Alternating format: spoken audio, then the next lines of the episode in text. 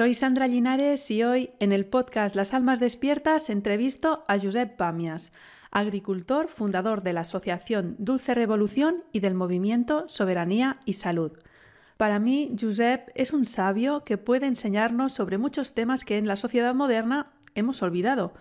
Empezamos hablando de si cree que podemos crear un mundo alternativo y de qué se está haciendo en los grupos de soberanía y salud que hay en pueblos y ciudades de España y América Latina. Giuseppe es conocido en España desde hace muchos años por divulgar sobre plantas medicinales como la stevia. Antes le daban espacio en los medios de comunicación convencionales, pero cuando empezó a hablar del dióxido de cloro y de las plantas para curar el cáncer cambiaron las cosas. Primero le ridiculizaron y luego le dejaron de llamar. Ha recibido varias multas de cantidades muy elevadas por organizar conferencias y difundir información para ayudar a las personas a cuidar de su salud. Aún así, no tiene miedo de nada y sigue en su empeño. Nos explica con total transparencia cómo ha arreglado sus finanzas para que el Estado no le pueda robar más y anima a todas las personas mayores a hacer lo mismo. Nos habla de esas plantas para curar el cáncer como la artemisa o la calanchoe y me sorprende explicándome su experiencia personal con sus problemas de corazón y cómo aprendió el enfoque de la descodificación biológica ha llegado a la conclusión de que las plantas sirven para ganar tiempo, pero que debemos solucionar nuestros conflictos vitales y emocionales si de verdad queremos sanar. También hablamos sobre el agua del grifo, el agua embotellada, el agua de mar y la sal, de todo lo que está haciendo el gobierno para perjudicar nuestra salud y de su propuesta para hacer sal en casa. Para terminar, nos explica las actividades abiertas al público que hacen en el Jardín de Dulce Revolución en Balaguer, Lleida. A lo largo de toda la entrevista, comparte anécdotas personales y de otras personas que seguro te van a atrapar. Este programa no está monetizado. De la publicidad que te pueda parecer no veo ni un céntimo. La plataforma pone anuncios donde quiere. Si te sirve lo que publico y quieres ayudarme a seguir difundiendo conciencia y luz, puedes hacer una aportación en el enlace que tienes justo debajo de donde estás escuchando esta entrevista. Muchas gracias. Este episodio está patrocinado por mi negocio, escuelaemprenderconexito.com. Mi especialidad es el marketing para terapeutas, coaches, psicólogos y nutricionistas. Te ayudo a atraer clientes por Internet para que puedas llevar la vida que quieres trabajando en exclusiva en lo que te apasiona mientras ayudas a transformar vidas y a elevar la conciencia de las personas. Si eres profesional del desarrollo personal y quieres ayudar a transformar la vida de más personas y vivir en exclusiva de tu pasión, te invito a apuntarte a mi minicurso gratuito Más y mejores clientes tres audios donde te explico toda la estrategia de marketing que yo misma uso y que enseño a mis alumnos y clientes. Lo encontrarás en escuelaemprenderconexito.com. Esta entrevista está disponible en las plataformas de podcast habituales, Spotify, iVoox, Apple Podcasts, Google Podcasts, etc. Y también en vídeo en YouTube y Odyssey. Como ya me han eliminado algunos vídeos de YouTube por la censura, te animo a suscribirte por email en la web lasalmasdespiertas.com, donde sí están todas las entrevistas, para que te avise cuando publique nuevo episodio y te mande los enlaces donde encontrarlos. Algunos vídeos ya no están en YouTube y otros ni siquiera voy a intentar subirlos. Por último, quiero pedirte que compartas esta entrevista con todas aquellas almas despiertas que conozcas Necesitamos sentirnos unidas y apoyadas. Te dejo con la entrevista.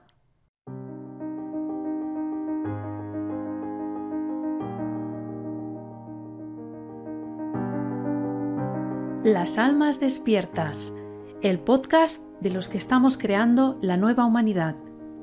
Puedes encontrar todos los episodios en lasalmasdespiertas.com para sortear la censura te animo a suscribirte por email y así te avisaré cuando haya nuevo episodio.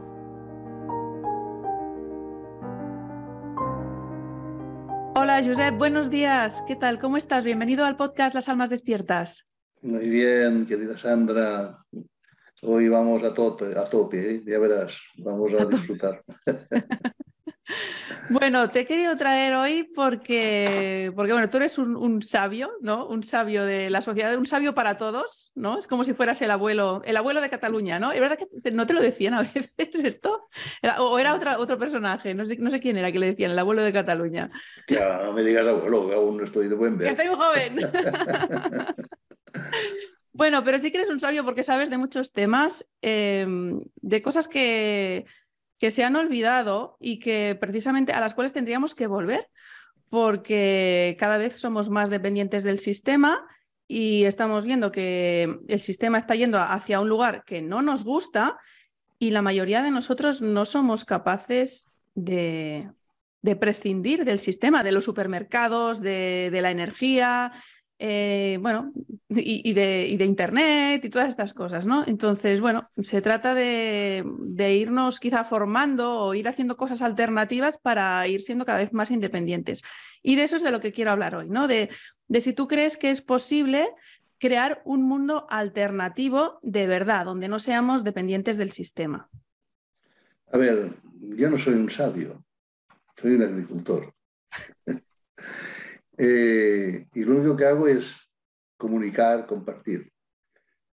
Mi mujer me dice, tú eres un bocamoll, en catalán es bocadas, no paras de hablar. No, lo, poco que sabemos, porque cada día si tú dices que yo soy un sabio, un sabios, ¿qué dicen? Llegan a la, conclusión de que no sabemos nada, porque es tan inmenso todo. Quizás sea tan fácil todo y lo hemos complicado. Y que al final dices, sí, si todo el mundo comunicara, compartiera lo que sabe, aunque fueran sus fracasos, servirían para que otros no los cometieran.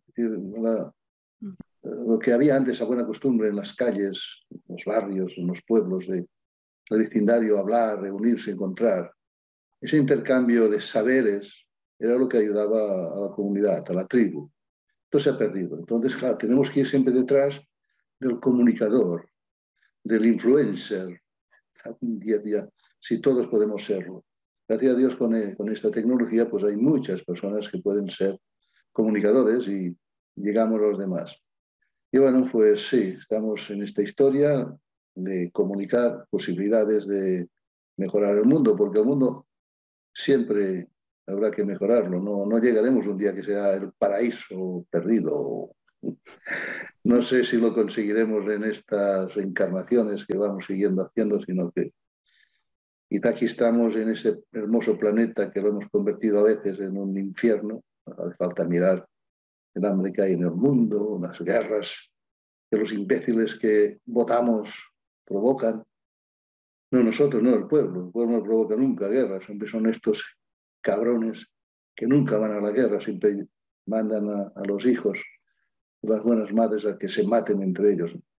Bueno, por eso que tenemos que intentar cambiar el mundo nosotros desde abajo, porque desde arriba siempre hay los mismos. Ahora, y, si nos remontamos a miles de años atrás, igual, siempre hay las élites, la realeza, esta madre que los parió de, de sangre azul, ¿no? No sé si tú sabes de dónde sale la sangre azul.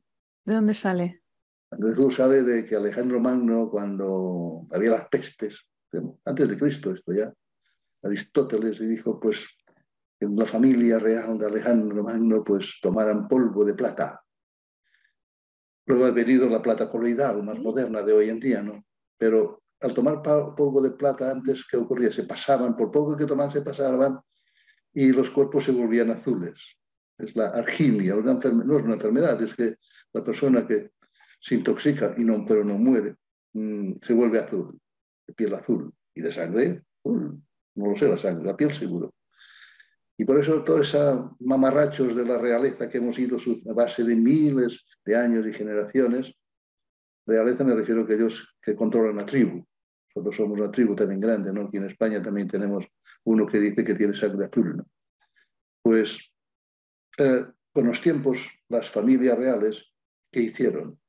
Comer con cuchara de plata, copas de oro, porque ahora el oro monoatómico, el oro también coloidal, pero es más caro, utilizamos plata, porque esto es una auténtica prevención para muchas enfermedades, la gente que toma eh, plata coloidal o oro coloidal. esta realeza sabe todo ya, ellos sí que saben mucho. y los, las NASAs y los Vaticanos y los Dalai Lamas y la madre que los parió, que todos son del mismo sistema. Eso que el pueblo tiene que coger las riendas ya de una vez, no para hacer una revolución como la del Palacio de Invierno, ir allí, sacarlos, matarlos, que no, que esto no sirve para nada. Revoluciones tipo Fidel Castro, ni revoluciones del Mao Zedong, millones, millones de personas muertas porque no querían seguir los dictados de la revolución. Tenemos que hacer revoluciones pacíficas, que cambien las conciencias, que nuestros genes ya vayan mejorando, que no seamos tan violentos, que seamos creativos. Y bueno, pues la gente que, se, considera que eso tiene que ir por aquí, tiene que cambiar el mundo, tiene que cambiar la sociedad y puede hacerlo. Porque con tal a una imposición digas no, gracias, y tú te pases a hacer tu vida más, más autónoma, en un nivel que tú puedas. No, no se puede pasar de un día dependiendo de una empresa o de un, siendo funcionario de un gobierno a otro, en que no necesites nada de la estructura fascista que se ha montado no desde Hitler, no, la estructura fascista desde los orígenes de los tiempos, que ha sido esclavizar al ser humano y aquel que no sigue la corriente, pues está jodido. ¿no? Bueno, pues Entonces, ¿crees, que... podemos, ¿crees que podemos cambiar el mundo o que hay que separarse y hacer una sociedad aparte? Porque hay gente que está totalmente de acuerdo con todo lo que los gobiernos dicen y todas las innovaciones, eh, todo lo quieren. O sea, cualquier innovación, cualquier cosa les parece un avance. Hay que hacer un sistema nuevo, aparte, pero no, sin rechazar el anterior. Porque no, sería de locos, ¿no? De, fin, de pronto, de cabeza al río, todo dijo todo y hago eso. No, no. El sistema que hemos creado lo hemos creado nosotros también siendo por consentimiento, consentimiento de, y por tanto allí también tenemos muchas vidas eh, que han muerto, que han pasado por allí para conseguir esas pequeñas ventajas que el sistema nos da. Esas pequeñas ventajas que el sistema nos da, no hace falta de momento renunciar a ellas, ¿no? Pero sí ir creando lentamente, si no es bastante con una generación con dos, con tres, con diez, no lo sé. La, la, la tendencia tiene que ser hacia aquí, de que sin enfrentarte con el sistema, crear tu otro sistema. Mm. Si el sistema no te permite hacer algo que tú crees que es positivo para ti y para la, comunidad, cuando el sistema te ataca te está dando fuerza.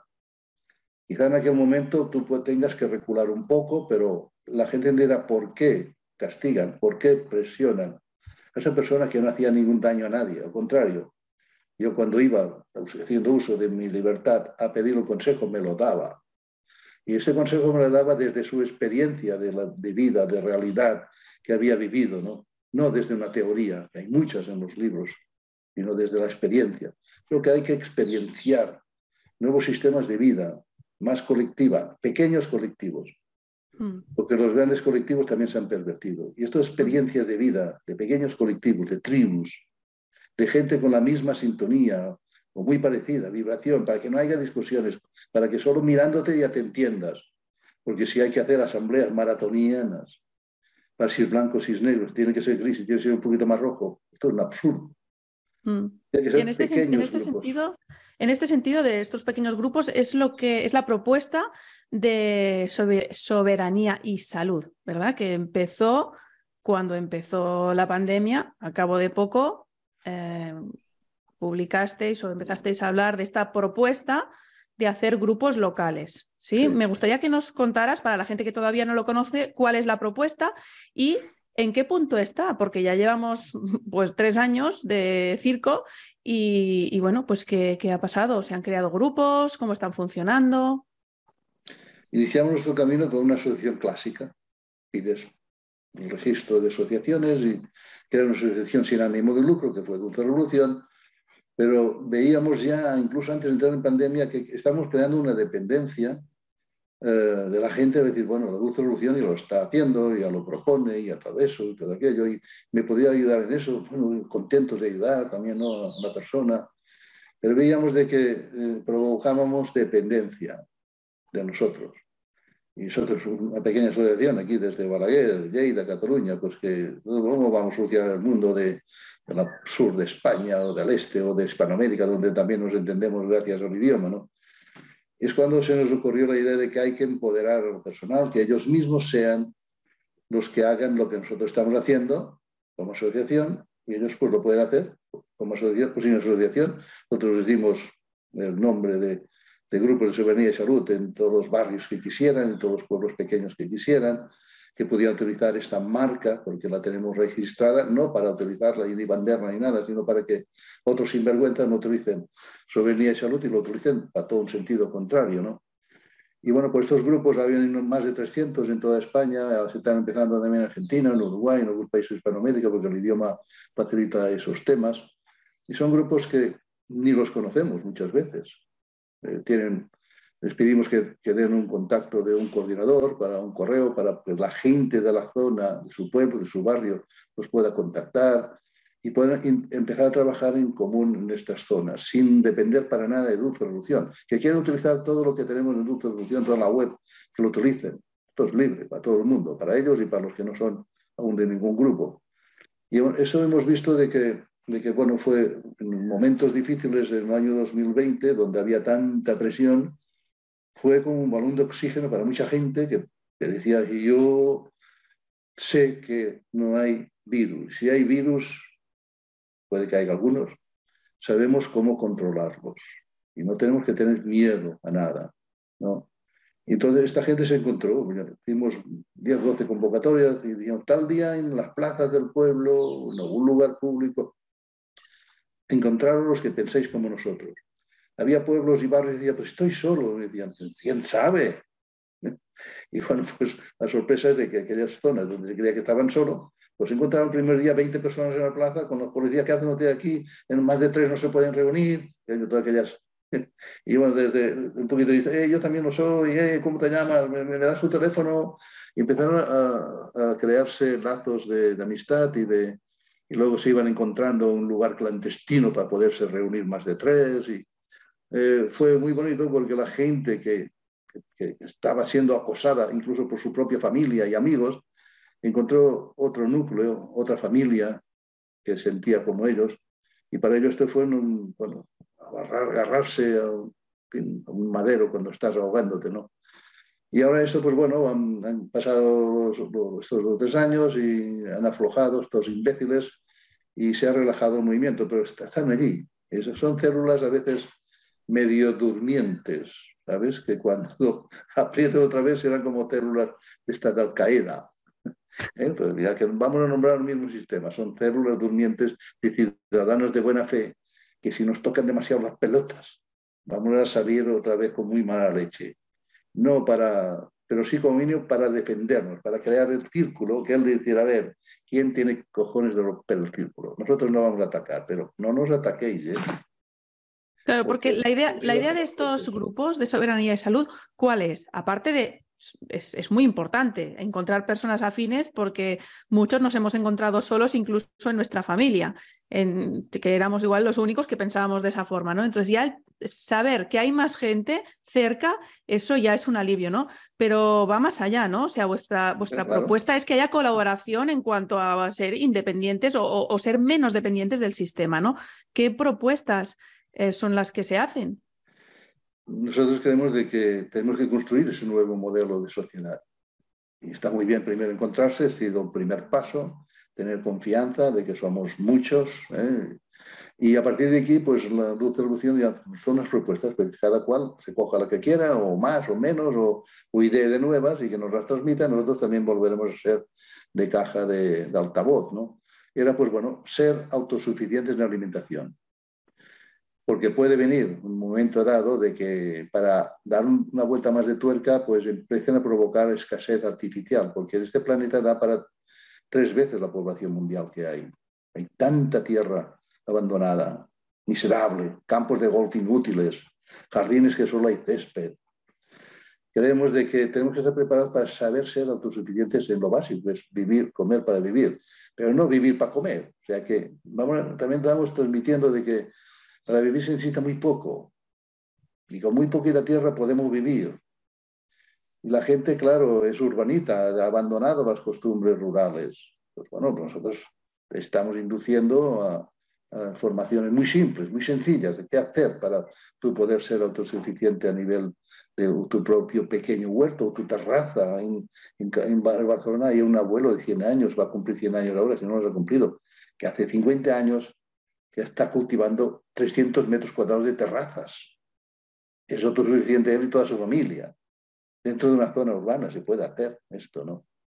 Hay grandes, cuando te reúnen estas personas de una vibración parecida, hay enorme sabiduría en estos grupos. No hace falta que todo salga de la fuente de adulto revolución o de otras organizaciones. La autogestión, la autoorganización, recoge cantidad de saberes que existen en el propio grupo, en la propia tribu, que no se comentaban, que no se compartían. La alimentación es básica. Solo si vas al campo, el otro día hacíamos aquí en Balaguer un recorrido por los alrededores y había comida por todas partes, salvaje. Las hierbas silvestres no las cultiva nadie y son más potentes que alimento que las que cultivamos, pero no las conocemos. Hay que conocer esas plantas, alimento, medicamento, que salen solas. No hace falta ni cultivar. O si cuando cultivas el huerto te salen las malas hierbas, resulta que las malas hierbas que te salen en el huerto son mejores muchas veces que, lo que cultiva. Estos conocimientos eh, se pueden transmitir porque en cada pueblo, en cada barrio, cuando lo preguntas, ¿hay alguien que sepa de ese tema? Cuando pasas de un grupo de 10, 15, 20 personas, casi siempre encontrarás a alguien que sabe o poco o mucho de el tema que hay de eso. Entonces, aprovechar ese conocimiento local, cercano que existe, ¿no? para ser autosuficientes en alimentación.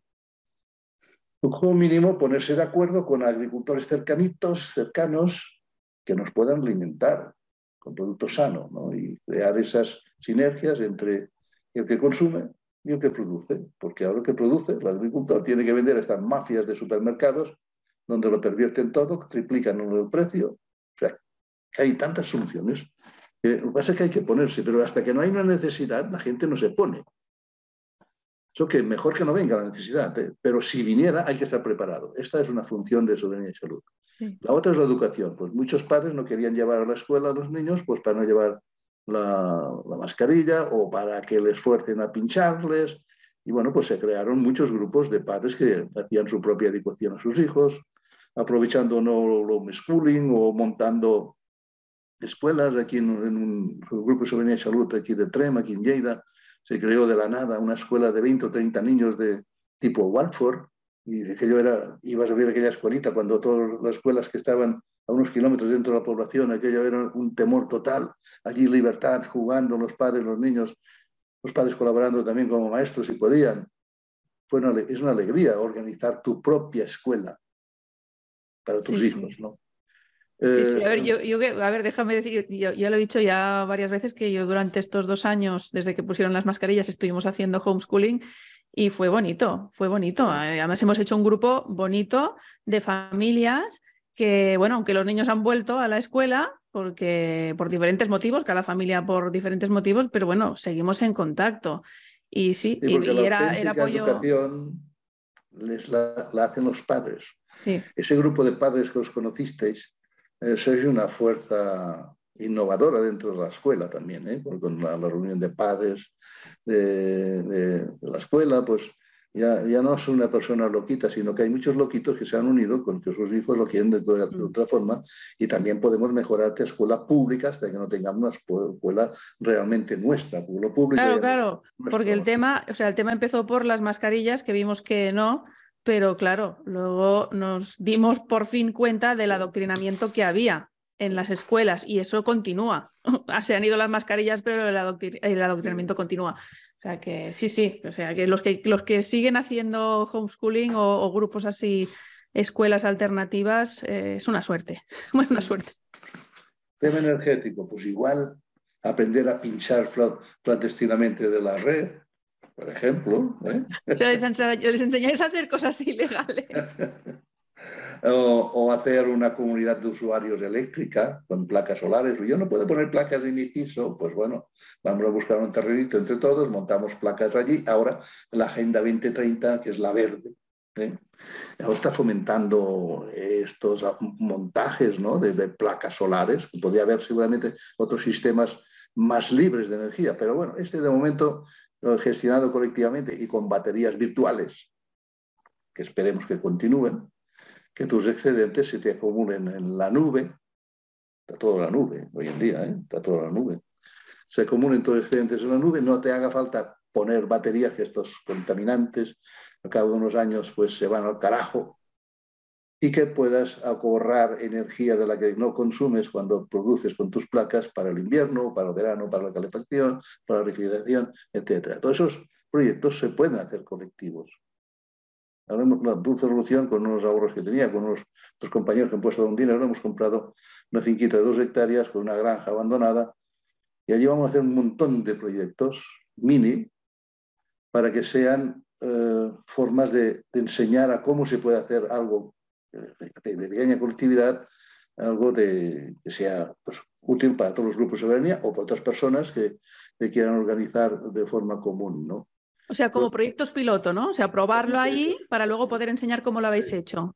Y si hay un proyecto piloto que funciona afuera, decirle, podemos citaros, podemos dar vuestro teléfono para que la gente también, hostia, que es un proyecto guapo que estáis haciendo a nivel particular, privado, eso tendría que ser de conocimiento público, pues también vamos detrás. Ayer, por ejemplo, la TV3, la nuestra, que no es la nuestra, esta televisión, es igual de desgraciada que la mayoría de las otras, porque también nos persigue, sanciona, ahí no sanciona, eh, impide la libertad de expresión allí dentro, pues salía un grupito que no sé si se les coló, ocho mujeres ya mayores, 60 años, que decían que han comprado un más, una casa, bueno, una casa de payés fuera de, la ciudad, con huerto, y para vivir la vejez dignamente entre ellas, para poder no, no tener necesidad de ir a estas residencias asesinas donde pues no vas a poder tener libertad para comer ecológico, no vas a tener libertad para decir, no quiero ese brebaje medicamentoso de la farmacéutica que me estás dando, quiero mis hierbas. No, mis hierbas ya no pueden ser, te tienes que vacunar. Eso, pues hay que autoorganizarse también y crear nuestras propias residencias. Sobre todo para los ancianos, a partir de 60, 65 años, estamos muy útiles aún, yo tengo 75.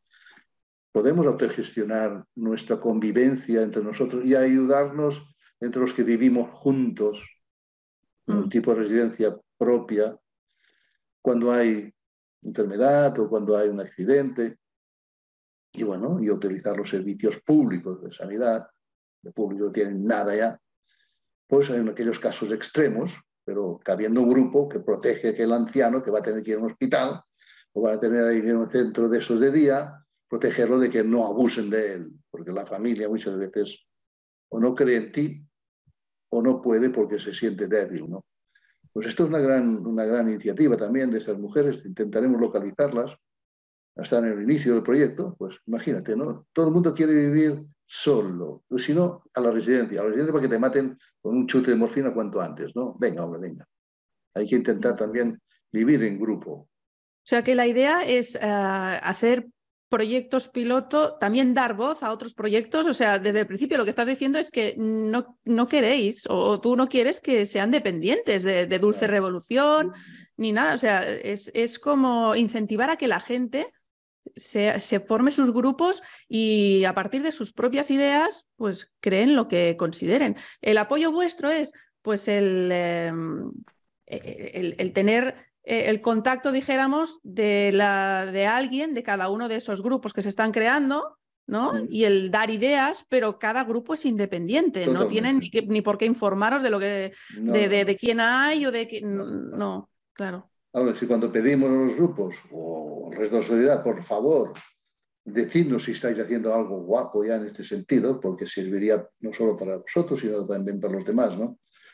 Pero eh, cuando creamos Soberanía de Salud dijimos que no podemos exigir a nadie que siga nuestras maneras de hacer, porque en la diversidad del enfoque en un problema o en una solución hace de que se exploren caminos que no se explorarían si, si estuviéramos en una asociación grande sometida a la verticalidad de las decisiones, como son los grandes sindicatos, los grandes ONG, los partidos, todas estas mierdas, las religiones que no pintas para nada abajo, ¿no? Mm. Creemos de que tiene que haber una explosión de formas de hacer lo mismo, porque hay montones de maneras de enfocar la vida, montones de maneras de solucionar una economía, montones de maneras de... Pero hay que ver la libertad para que se puedan ejercer estas maneras y que la gente observe Yo he empezado de una forma, pues me parece que me voy a cambiar aquella otra de, hacer, ¿no? Porque veo que les va mejor. Sin imposición, ninguna. Porque a ver, hay que acabar con el verticalismo. Sí, eh, eh, a ver, en relación a esto, claro, pienso que cuando se crean grupos y se crean proyectos nuevos, es posible, suele pasar que haya pues una parte del grupo que quiera hacerlo de una forma y otra que quiera hacerlo de otra. O que haya una persona que diga, no, no estoy de acuerdo porque lo que sea, ¿no? Entonces, la idea, como me parece como muy utópica, pero digo, en la práctica realmente se pueden llegar a hacer proyectos, eso de, pues mira, compramos un terreno y hacemos no sé qué. Porque claro, si ya empieza a haber disputas en, dentro del grupo, no sé si, si, es posible o, o cómo lo ¿Cómo lo veis vosotros, no? Después de todos estos años que ya lleváis, sí, bueno, pues vemos de que el consenso, dichoso consenso, ha sido la teoría de, de, cortar miles de iniciativas que hubieran triunfado.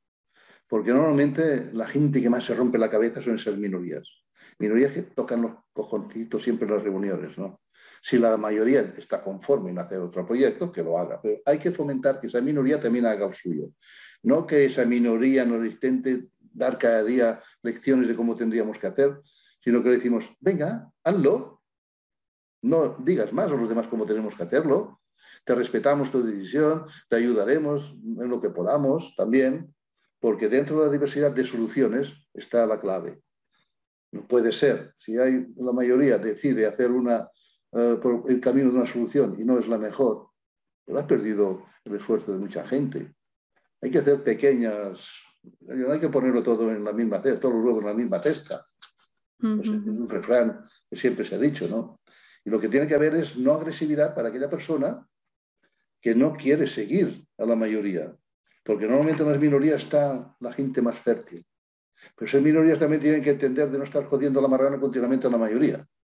Claro, porque son los más progres, no más de eso. No, no. Demuéstralo, no seas un boquita solo. A la práctica, demuéstralo es, que, es que esto, esto pasa. esto, yo lo observo, o sea, estamos todos de acuerdo en ciertos puntos, ¿no? Por ejemplo, en que no queremos pincharnos el brebaje, pero luego hay tantas formas de verlo como personas. Y en cuanto a lo que hay que hacer, ¿no? Hay los que se quieren manifestar, hay los que quieren ir a quemar contenedores, hay los que quieren ir a... pero es tu responsabilidad, ¿vale? Queman contenedores, yo seré más pacífico y lo haré de otra manera. Claro. Si tienes problemas, pues bueno, pues vendremos a ayudarte en lo que podamos, pero no nos implique a nosotros una decisión que consideramos equivocada. Cada cual, cada palo que aguante su vela, pero sin dejarlo en la estacada. Mm. Porque es bueno que también se experimenten errores que nos sirven luego para reafirmarnos en nuestra verdad. ¿no?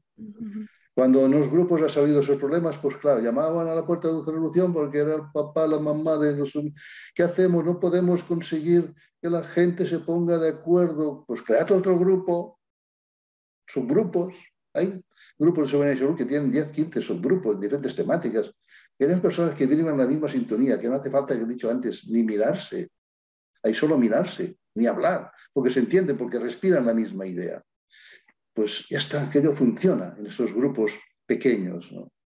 Eh, todo lo he vivido en el mundo cooperativo muchos años atrás. Es que si no, si no nos unimos todos, las cooperativas agrícolas, en una grande, no haremos nada.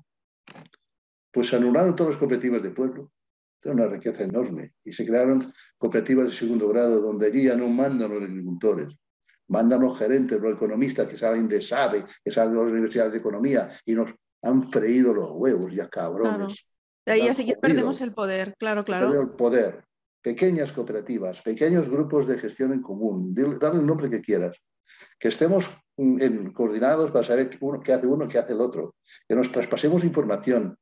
Que si, tenemos que tener una alianza temporal, un, grupo pequeño que un tema determinado y otro pues temporal para ayudarnos, lo hacemos y luego lo deshacemos, porque lo importante es mantener esa individualidad donde es fácil entenderse.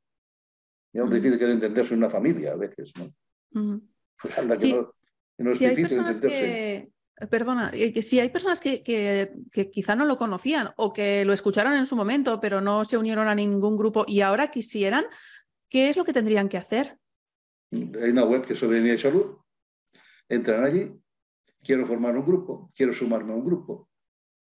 Ahí están, ¿no? En soberanía, soberanía y salud.com están los pueblos y barrios, claro, cuando es Barcelona o ciudades, bueno, digo Barcelona, las ciudades grandes, pues será por barrios, ¿no? Barcelona hay 40 o 50 grupos, en Madrid también igual, y bueno, hay pueblos pequeños que hay uno solo, o, se han peleado un poco y se han separado, se han hecho dos, ya está, mini grupos, pero ya es algo más que uno, cuando son tres, cuatro, cinco, diez. Pero tienen que entender de que tienen que ir a una pero para ir a una no hay que ver muchas diferencias esenciales entre ellos, mm. porque si no, siempre cada día hay problemas. Cuando hay muchas diferencias esenciales, vale más que de buena fe se separen. Un matrimonio para que se peleen, se maten entre ellos, vale más una separación amistosa, ¿no? Y sean buenos amigos y punto, y se ayuden, se respeten. Esto es lo mismo, es que hay que entender esto, que los nuevos tiempos son estos, ¿no? Las multinacionales, los grandes grupos han servido para jodernos, no tenemos que repetir otra vez la misma experiencia porque, bueno, nosotros tenemos una buena idea, ya Dulce Revolución va a ser una multinacional. Vamos a caer en el mismo problema. No puede ser. Lo tuvimos claro cuando lanzamos la idea de soberanía de salud porque nos agobiaban la gente, dependían de nosotros, no eran autosuficientes. Ahora, si podemos, si podemos, pues echamos una mano, pero tenemos nuestros límites, es lógico, ¿no? Pero cuando se hace ese tipo de organización no hay límites, si la gente lo entiende no hay límites. Y esta es la clave de, una nueva sociedad, un nuevo modelo que podrá convivir con el otro, porque habrá gente que estará en una fase, ahí sí, ahí no, bueno, pues que cada cual escoja en qué, en qué historia hay, ¿no? Y dentro del, del grupo de la sociedad clásica hay también muchos matices y también en el nuestro. Esa libertad es la que hay que impregnar en las personas, pero que a mí no me impongan nada en la, la parte mayoritaria de la sociedad, ¿eh? porque entonces sí que me, me defiendo como, como gato pan arriba. ¿eh? Pero entonces cuando te dan fuerza, es lo que ha ocurrido con la revolución, cuando hemos planteado cosas y la administración nos ha atacado, nos ha multado, no, nos ha querido intentar cerrar la asociación, ha habido una revuelta y se han sumado mucha gente que decían, pero si lo que están haciendo es bueno para todos, ¿no? O sea, que es bueno que nos ataquen estos imbéciles. Y digo imbéciles sin ningún ánimo de, de insultar a los políticos y a estos mamones que hay arriba. ¿eh? Mamón quizás sí que es más insulto, pero imbécil, eh, si buscas diccionarios, es falta de luces. Y la mayoría de gente con falta de luces lo que quiere es vivir del cuento, escalar dentro de la política, ser un puto funcionario, no de esos funcionarios clásicos, maestros, médicos, no, no, no son funcionarios de otro calibre, funcionarios políticos. Ser la, ¿cómo se llama eso? La correa política dentro de las organizaciones, ¿no? Mm. Eso que bueno, yo creo que vamos por buen camino, es lento, la gente dice que no avanzamos, no que no avanzas, chicos, solo haberte encontrado ya es mucho. Ahora tienes que ser capaz de, hacer tu vida, capaz de hacer una vivienda compartida, como unos, gente de Madrid que en la plena pandemia no querían llevar a sus abuelos casi moribundos a una residencia porque los habían matado en cuatro días. Alquilaron dos pisos contiguos. Mm, hicieron, contrataron personal para que tendieran ocho horas cada uno, tres o 24 horas, el mismo dinero que pagaban la residencia, lo utilizaban dándolo a esas personas un nuevo, una nueva forma de, vivir también económicamente, ¿no? De ole, señores, sí, señores. Sí, sí, sí, es que solo, hay que tener ideas y es, en pequeño, es que es en pequeño. O sea, hacer algo así, como decir, pues alquilamos un piso y como nosotros cuando hicimos eh, nuestro mini proyecto de homeschooling, es que no hace falta más, nos ponemos de acuerdo y ya está. Que parece como que hay que hacer la gran inversión. En lo malo que son los malos. Porque cuando los que están en el otro lado, y que los malos somos nosotros. Nosotros no tenemos que perder. Si estamos en plan constructivo, tenemos que marcar la diferencia. Nosotros tenemos que, si somos los buenos, la luz, esto es tener un ego que se pisa, ¿no? Porque hay mucha gente al otro lado que creen que también lo están haciendo bien. Y bueno, pues según nosotros se están equivocando. Hay que tener respeto por aquellas personas. Y cuando ellas no te tienen respeto a ti, sean normales, sean influencers, sean políticos que tienen poder, cuando te atacan de forma injusta, te están dando visibilidad, te están dando poder. Hay que aguantar tranquilamente el ataque, protegerte. Hemos creado ya la idea, vamos a lanzarla pronto, de una sección de jubilados insolventes, de darlo todos los hijos, porque no pueden soltar marras tan pronto como tan como los jubilados. y cuando te quedas sin nada, solo con la pensión, eres libre de hacer lo que quieras, lo que te da la gana por los demás, aunque sea ilegal. Ilegal según ellos, según yo no, no. Cuando no tienen por dónde robarte, pues es libre. Por eso, la gente más joven es difícil hacerlo. Tienen que vivir aún en una sociedad que está cambiando y tienen que hacer ver que son tontos, agachar la cabeza, pero no son tontos. Por dentro saben lo que quieren. Ya lo, ya lo conseguirán a medio y largo plazo. Y si no, cuando se hayan jubilado, que se pasen a nuestro barrio, que vamos a crear una selección de jubilados insolventes, rebeldes y creativos.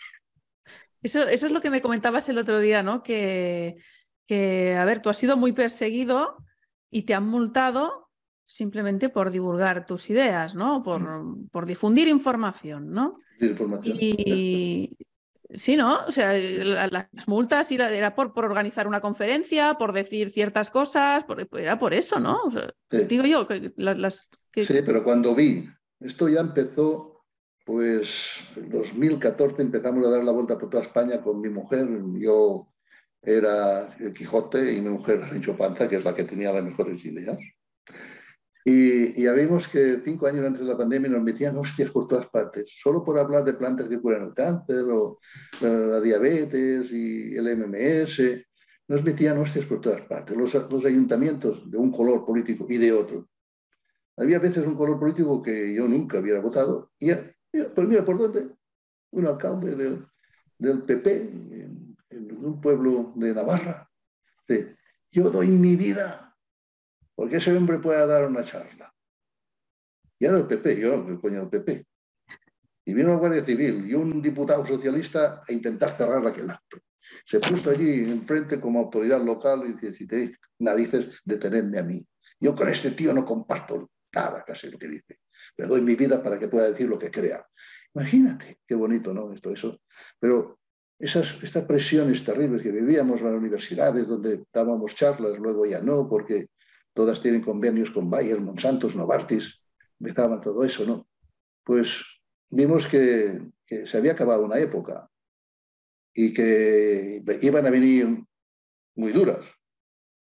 Y bueno, ya empezaban amenazas de multas y, bueno, un día con mi mujer y mis, mi hermano, que estaban todos preocupados de que les, nos robarían todo lo que teníamos, pues a tonterías, dije, va al notario, venga, lo di todo y, ahora estoy libre de decir lo que me dé la gana. Ahora ya no me atacan, mira por dónde, ni la 4, ni la 5, ni la 3, ni la 2, ni la 1. Ya no soy noticia por las barbaridades que digo y hago, porque saben que no pueden morderme económicamente.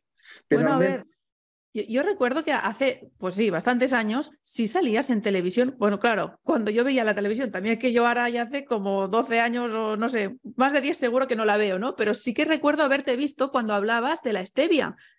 Y entonces sí que te daban espacio en televisión. Lo que pasa es que llegó un momento en que te daban espacio, pero era para ridiculizarte. Eso fue un punto de inflexión cuando empezaste a hablar del CDS y de las plantas que curan el cáncer y de otras. Entonces te daban espacio y supongo que tú ibas ahí confiado porque eran los medios de siempre y zasca, ¿no? O sea, si era, igual era una entrevista y te ridiculizaban. O yo recuerdo un reportaje que vi en, en TV3, la televisión catalana, donde, te, donde había diferentes curanderos, terapeutas, algunos muy raros y que parecían incluso bastante locos, y luego estabas tú hablando del CDS, o sea, te ponían al mismo nivel, en el mismo saco que esos que... La mafia en la comunicación está en todas las televisiones, en todos los periódicos, prácticamente no se ha salvado ninguno. Y bueno, pues yo caí en aquel error, o no, porque de forma también me daban a conocer al gran público que decía, ¿y si es verdad? Entonces muchas veces venían a verme, aquello con un recelo, este tío está loco, pero bueno, pero cuando venía había que era normal, un tío, un agricultor que trabaja y eso, y que eh, no tengo problemas en compartir conocimiento. Si quieres hacerlo, haces, si no, pues que te den, ya está, yo qué sé, tú, yo no. Hostia, pues qué imagen han dado de ti. Pues sí, no solo esto, sino que luego ya venían programas de ataque total, donde decían, mira, mira, el ladrón está, tiene unos beneficios de 100.000 euros su empresa, anda que no, con 30 trabajadores detrás, si no tienes unos beneficios de 100.000 euros, viene un pequeño susto un año y no sabes con qué pagarlos, ¿no? Pero no hablaban de los beneficios de Repsol, de la Caixa, esto es un grandes beneficios, es, es un honor por decir que la Caixa y Repsol han tenido supermillonarios beneficios, ¿no? Pero un desgraciado agricultor no, tenía que ser pobre. Esto es lo que lo entendían como un empresario en aquellos momentos podía ser revolucionario. Sí, sí, era, era está, hablando de, plantas de, para curar a la gente, pero está ganando dinero, ¿eh? Cuidado, pecado mortal. bueno, eso, eso pues sucedió por mi familia que estaban preocupados y digo, tranquilos, yo ya me, aparto del medio, no, no, os voy a perjudicar en nada, porque ahorros de toda una vida te los podían sacar. Y mira, al cabo de un año ya Torra, ese imbécil de presidente que tuvimos en Cataluña, va y por convocar un acto para ayudar a niños autistas, con un terapeuta americano que vino aquí para decir cómo podemos intentar mejorar a un niño con autismo con dieta, desparasitación y MMS. Prohibieron previamente el acto. Yo digo, lo voy a hacer igual, por la desobediencia, ese imbécil de Torra. Y al día siguiente, pues allí en directo estaba filmando la sexta, la secta. También me entrevistó en directo cuando acabó y ahí se montó un pollo porque el autismo no se cura, anda que no se cura, tío. Los padres que yo había conocido unos días antes habían curado a sus niños de autismo, pero no podemos convocar ese acto porque nos quitan la custodia de nuestros hijos por utilizar una sustancia prohibida. Pues no os preocupéis que convoco yo el acto. Y tienen narices que vengan a por mí. Y así fue. El señor Torres me imputó con 600.000 euros por convocar este acto pues con mucho orgullo, pero ya no tenía nada, ya no tenía nada en mi poder, ya no han podido joderme, porque no tengo un euro. Ahora, de la pensión que tengo, me sacan 60 euros, porque tengo 1.060 euros de pensión, y hasta 1.000 euros, 14 pagas no pueden embargarte, porque eso lo necesitamos para vivir, ¿no? Pues, tío, estos 60 euros los recupero el doble y triple cada año, porque no pago multas de tráfico, Te saltas todos los radares. No pago la renta. No, no me paso el radar. Si me paso un radar, ya está, no pasa nada. A veces, por un poquito que te pase, meto una multa y unos puntos. Pues los puntos me quiero sacar lo que quiero porque también voy a conducir sin carnet. O sea que estoy al margen del sistema totalmente. No, no tienes miedo de nada. O sea, no, Porque el miedo de dónde viene es de que me embarguen mis, mis cuentas es de, de, de, ahorros. Bueno, igual podrían llegar a decir, pues te metemos en la cárcel. No, porque no, es penal esto. Esto ya lo tenemos estudiado. Penal es hacer daño a alguien, robar, matar, envenenar. Vale, todo esto son faltas administrativas. Administrativas. Administrativas son multas. Y las multas, cuando tú mueres, los hijos no las heredan. Que lo sepan la gente. ¿Eh? O sea, que muerto el perro, muerto el perro se acabó la rabia. Queda todo limpio. y bueno, pues, hostia, sabiendo eso, pues ahora vamos, hemos hecho unos protocolos más seguros aún para la gente que se meta, que no se, no se meta un berenjenal, que no sepa. Estamos acabando de redactar el protocolo de tanto tipo de cómo desarrollar esa tecnología financiera. Ah, protocolos de. Ah, pensaba que estabas hablando del. Para ser. no, protocolo, protocolos para, para, ser libre financieramente, que no te. Claro, claro, claro. Y protocolos jurídicos, un buen asesoramiento, porque si te muerden, te intentan morderte, sepas defenderte. ¿vale? Nosotros no atacamos a nadie, pero ahí sí nos atacan. tenemos que saber defendernos. Estos son instrumentos que vamos creando de, dulce revolución y vamos tirándole bien. Pues que la gente si quiere que se monte el pollo también. Vamos a montar muchos pollos si queremos, pero tiene que ser la gente. No, yo, yo ya te sigo, anda, ¿qué coño me vas a seguir? Lo que quiero es seguirte yo a ti. Pues pero tú, que eres potente, yo sí, Tú eres tan potente como yo. Pero es que tienes que meterte. Y tienes que hacerlo de una forma donde no te pueda morder. Eso sí, yo te enseñaré cómo hacerlo. Pero tú tienes que dar el callo, ¿no? Y, venga y mojarte, ¿no? En todo ese tema. Y, con los grupos de jóvenes, ¿qué estáis haciendo? También hay una eh, propuesta, ¿no? Sí, mm, la propuesta de juventud. Lo que pasa es que los jóvenes hemos optado por la decisión de que no hace falta ni que se llamen dulce revolución, ni que se llamen eh, soberanía y salud. A su rollo. Y si nos piden que los visualicemos, que los ayudemos en las convocatorias, lo hacemos. Eh, y esto, pues hay un montón ya de jóvenes despiertos, jóvenes eh, de otros nombres. Queremos que dar esa libertad de, no estar empadronados, encuadrados, porque son gente muy libre, se van de los padres, ¿no? Y ahora tienen que aceptar estar bajo otros padres. Pues no, si no lo queréis, no lo queréis. Está. o sea, son jóvenes pero ya emancipados, o sea, no son jóvenes que van, no son adolescentes que todavía están estudiando. Adolescentes en el todavía vienen con sus padres, convocamos actos y de padres con adolescentes, los padres aparte, los adolescentes se autoorganizan y montan el pollo durante un día en los terrenos, los espacios que les dejamos. Y si no, pues ya hay otros grupos un poquito más mayores, ya a partir de 18 años, que nos piden, ¿podéis visualizar? Y claro, pues nos visualizamos.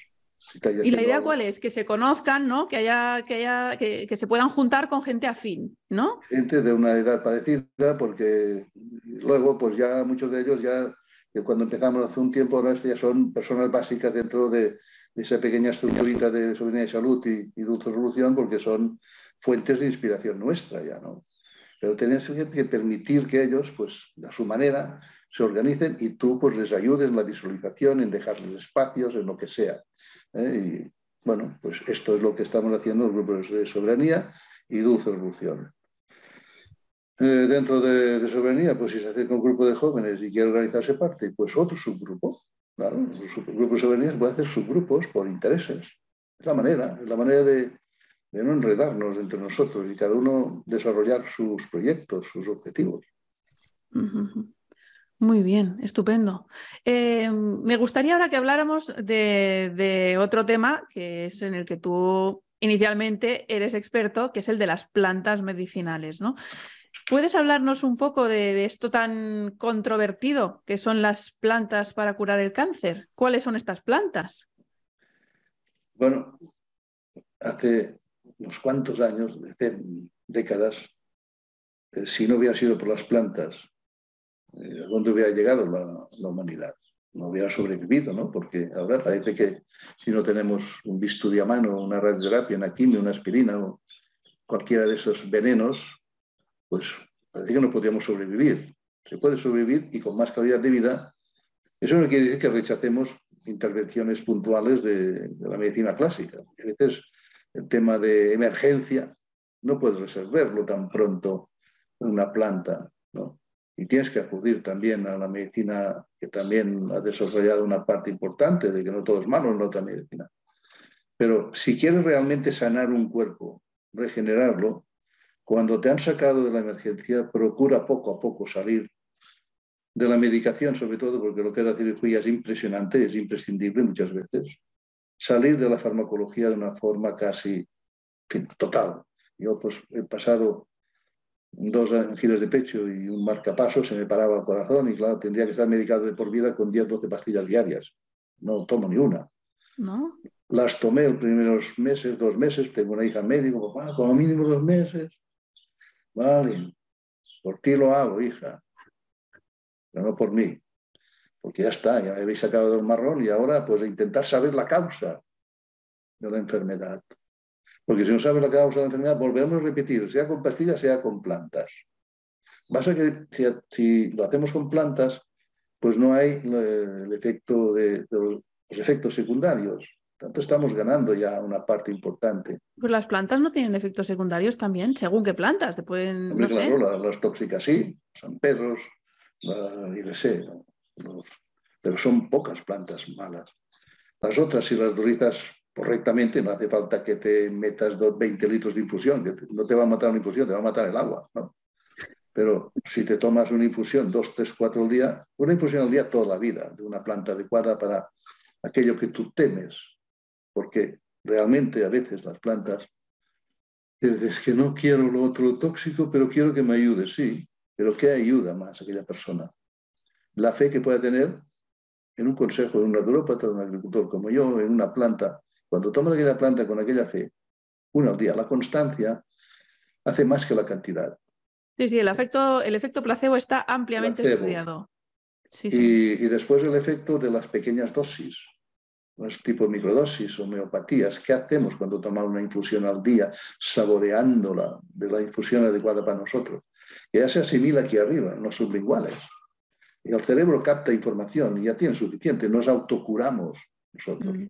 que tenemos que tener la ayuda para ayudar a autocurarnos, pero sobre todo saber de dónde ha venido. ¿no?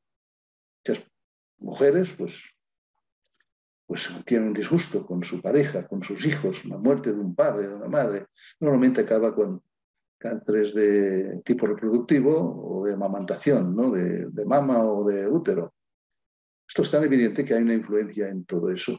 Mm. Bueno, pues hay que procurar sanar este aspecto si se puede.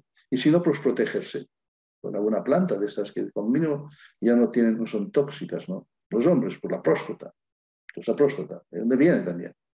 Esa impotencia. La impotencia a veces de, de no poder resolver un problema que yo tengo que solucionar. Bueno, pues hay que protegerse la próstata, proteger las mamas, los ovarios, no digamos con diabetes. Diabetes es la enfermedad de la dulzor, de la falta de amor. Cuando una persona dice, sí, que yo creo que me aman. Mm, tu interior quizás dice que, te, quisieran, te quisieran un poquito más. Los celos, los niños. ¿Por qué tienen que coger diabetes tipo 1 los niños? Tantos niños diabetes tipo 1. Aparte de toda la mierda que se ponen con vacunas, con alimentos que los desequilibran, una buena parte es porque tienen celos la diabetes. Muchos niños. bien, dicen que es genético, ¿no? Que es de nacimiento. Cuando no saben la causa, ¿es genético o es autoinmune? Sí. Ahora está muy de moda la palabra autoinmune, que tu propio cuerpo te ataca. Te ataca, sí, sí, sí, muy lógico. No digo que no haya alguna vez algún tema genético, porque esto se manifiesta enseguida en los primeros años, pero eh, Bruce Lipton es este bioquímico prestigioso, mm. si lo conoces, que tiene un libro de la la, biología de la creencia. De la creencia. Y le explican en uno de esos apartados de que dos niños gemelos univitelinos idénticos, la familia se separa y uno pactan llevarse un niño y el otro se queda el otro. Una enfermedad genética, de esas que los 10, 12 años mueren, los niños, ¿no? El niño que se queda en el mismo ambiente donde ha nacido tóxico, llega al tiempo y muere. El otro niño que casualmente con el otro padre se ha ido a otro lugar, medioambientalmente más sano, emocionalmente más sano, eh, alimentariamente más sano, ¿qué ocurre? Que no, aquel niño no se muere. Tenía que o sea, los, dos, los dos tenían la enfermedad. Los dos tenían la enfermedad, claro. Cuando son gemelos univitelinos tienen la misma enfermedad. Entonces me estudia de que hay condicionantes medioambientales, emocionales, toxicidad ambiental, la epigenética. La epigenética, ahora llaman la epigenética, que, no se manifiestan esta particularidad dañina de los genes. Tanto que sí, puede haber un componente de estos casos tan claros, pero que también podemos retrasarlo o evitar eh, conseguir que nunca se manifiesten si hacemos lo correcto. Por eso que la, la, enfermedad es la causa, estudiar la causa de eso. He tenido problemas de corazón, pues hace su último tiempo, supongo por toda la historia que he tenido que vivir de presiones, toda esa historia. Y descubrí un cardiólogo que, eso te lo curo yo. ¿Cómo? Sí, ven un día y, veo que, que, no hay ningún aparato para medir, ni para hacerme electros, ni nada, ni presión. Luego tengo una camilla y me saca un péndulo y me dice, tiene unos chakras del corazón y el diafragma cerrado. Pero un cardiólogo eminente pero tío, yo he venido a una segunda opinión. Bueno, pues sí, yo también hasta hace poco también estaba en esta cardiología clásica, pero ahora me he dado cuenta que he cometido tantos errores, tantos trasplantes que he coordinado de corazón, la mayoría no había hecho falta. ¿Qué me dices? Trasplantes de corazón. Pues sí, porque el corazón, problemas de corazón son angustias que no sabemos resolver. Y ahora te voy a sacar la angustia de subir a su despacho casi sin poder subir las escaleras, era un entreplano, cuando paso la media hora y me abre los chakras del corazón, los chakras, un cardiólogo formal, el corazón y el, pan, y el diafragma, pude subir seis pisos, solo con media hora de tratamiento con la mano, con un tipo de reiki, terapia de la polaridad. O sea que la causa hay que saberla.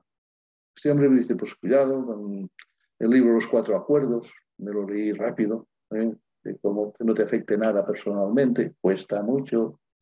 No hacer suposiciones, cuesta mucho no hacer suposiciones.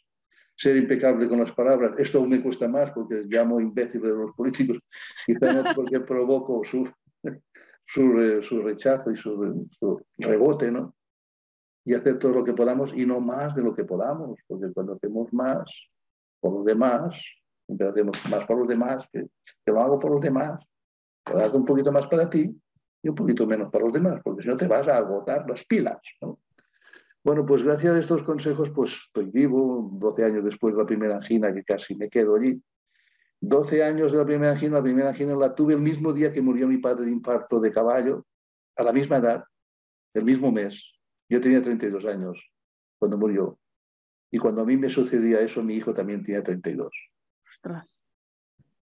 Claro, si luego con asesoramiento de terapeuta de biodescodificación dice, es que estáis reproduciendo el mismo modelo. Y si tú no lo cortas con tu hijo, tu hijo también padecerá de lo mismo. Seguro. Bueno, aquí os lo dejo.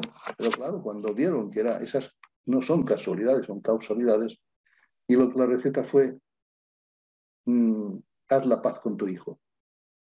Yo me peleaba siempre con mi padre en tiempos difíciles de, a nivel económico, estábamos, pues bueno, muy pobres, quería salir de la miseria, yo quería ir muy rápido, mi padre decía, tranquilo, tranquilo, que, que, el sol eh, sale cada día, todos tenemos que comer, no te preocupes, no muerdas demasiado. Y claro, me ponía nervioso, era tan tranquilo, me ponía muy nervioso. Y ahora, en el caso de mi hijo, es al revés. Yo más nervioso y mi hijo más calmado, la madre que lo Nos separamos durante casi 15 años. Casi no nos veíamos. Éramos, chocábamos.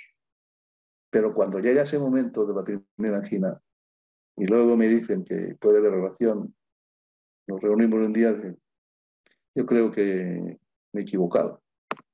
Tú quizá también, pero no, no quiero ya decirte nada más en este sentido. ¿Qué te parece si recobramos? Y me han recomendado un abrazo diario contigo. Me miraba, me cago en 10, llevas 15 años y no un abrazo. Y si puede ser un beso también. Wow.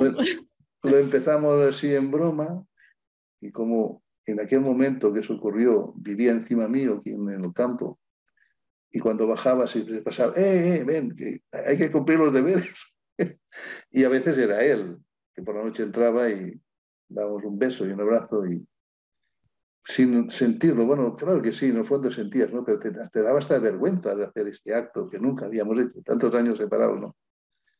Y ahora pues esto han pasado casi 12 años y, y ahora sí un día no nos rodamos, te encuentras de faltar algo, ¿no? Y como aquello que ya estoy en, en plena resonancia con él y si yo mañana ya no estoy, no pasa nada. Él será feliz.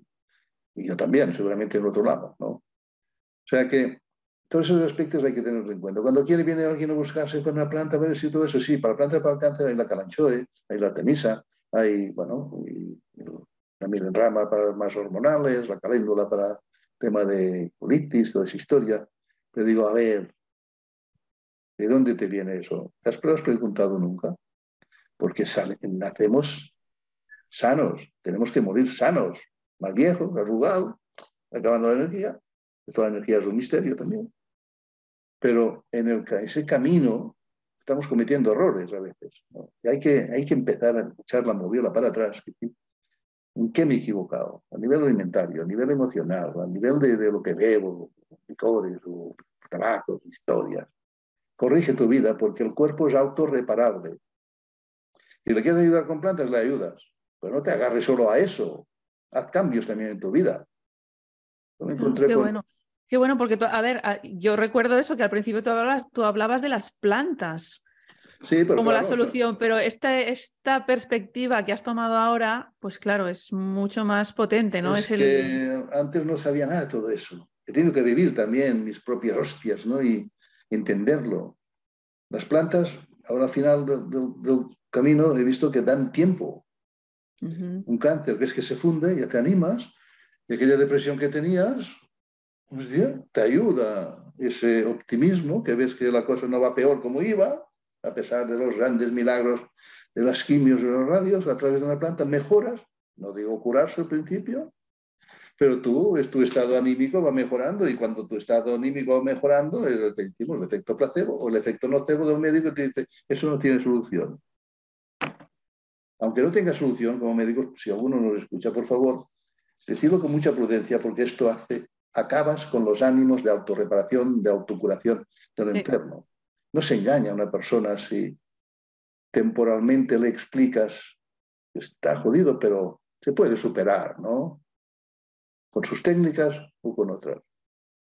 El efecto placebo es increíble.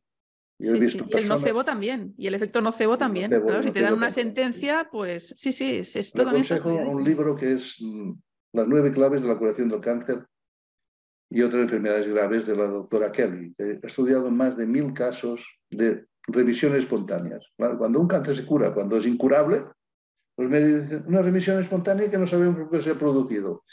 Descartado, entonces lo descartan. Uno que no sabemos lo descartan en vez de estudiarlo, ¿no?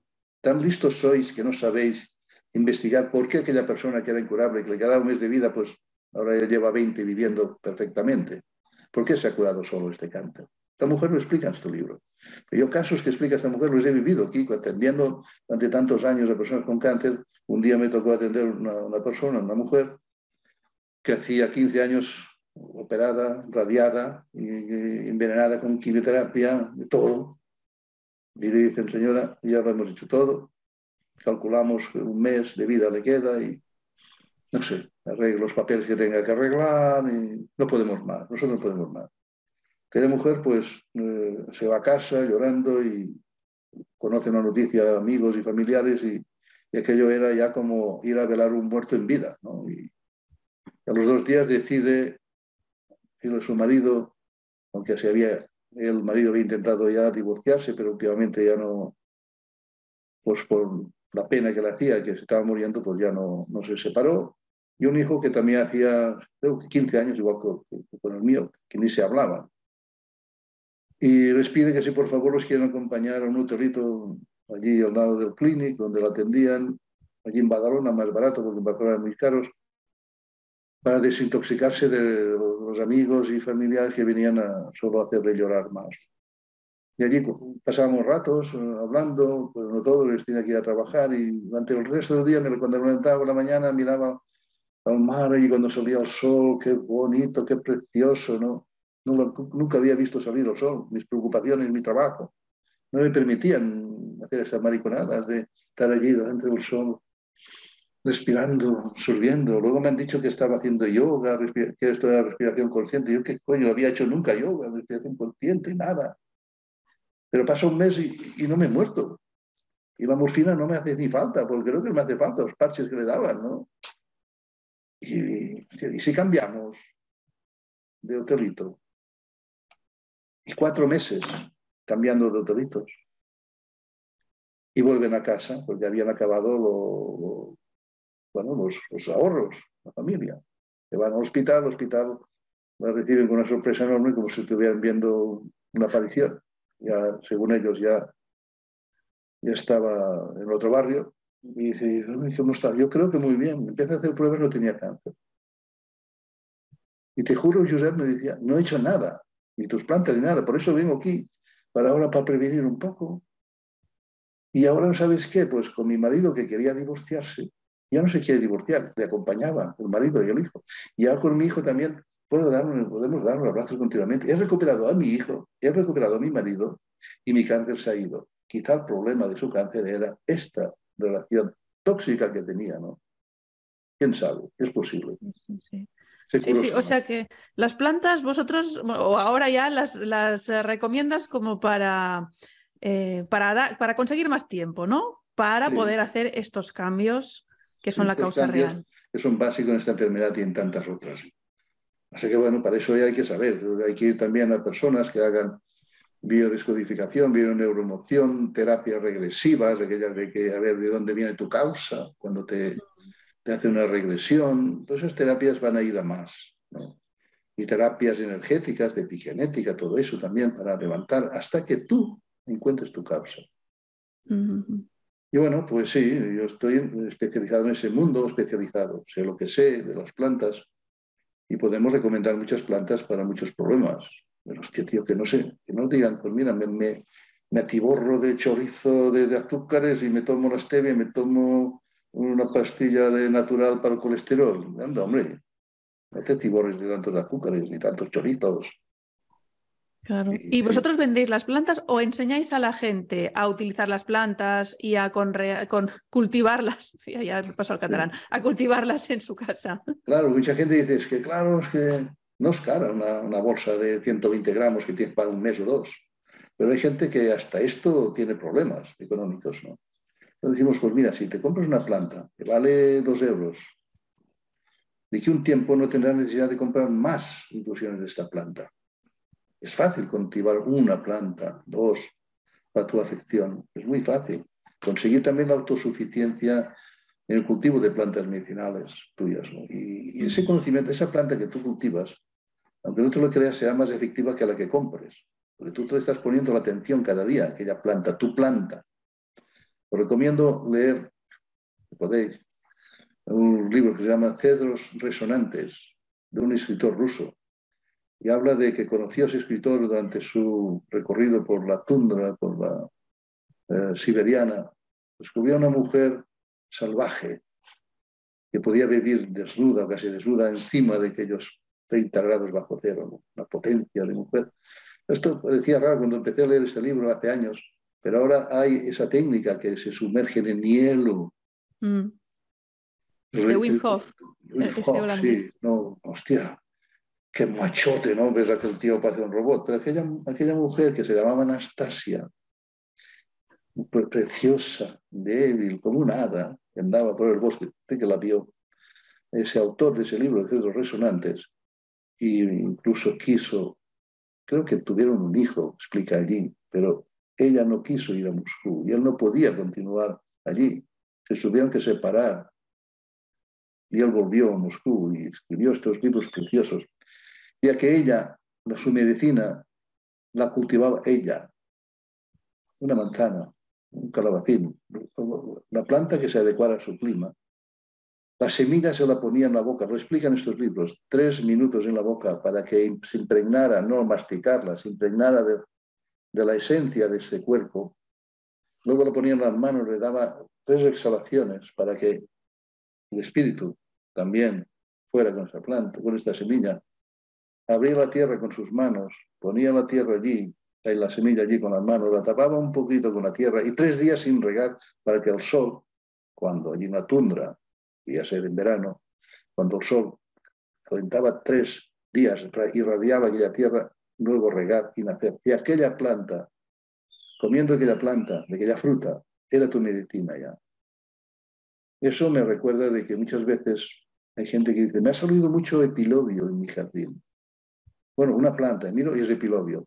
¿Tienes problemas de próstata? Sí, pues la planta. Cuando tú allí trabajando tu jardín, tu huerto, cae una lágrima, una gota de sudor en una zona, puede que te origine la planta que tú necesites. Ya sé que esto es increíble. Sí, ostras. No, no, pero que no es increíble. Porque cuando analizamos muchos casos que me preguntan plantas extrañas que han salido en su jardín, las identificamos, entonces, la planta sé para qué sirven y voy preguntando, pues sí, pues mira, la tiene en tu jardín, que te ha salido porque tú la necesitas. Qué bueno. Bueno, cada día esto que antes parecía locuras, parecía eso, pues vamos viendo de que hay toda esta historia, ese tipo energético que no se ve, pero que existe, que quizá nosotros mismos, ya sin tantos terapeutas, también, también podemos generar algo mejor. Bienvenidos a los terapeutas que nos enseñan a esto. Pero nuestro objetivo como asociación es conseguir la autosuficiencia también en esto. ¿no? La energía vital, ¿de dónde viene? ¿De dónde viene la energía vital que tenemos? ¿De lo que comemos? No, porque cuanto más comemos, más chapados estamos. Los niños pequeños que no comen tienen una mala leche, una energía constante.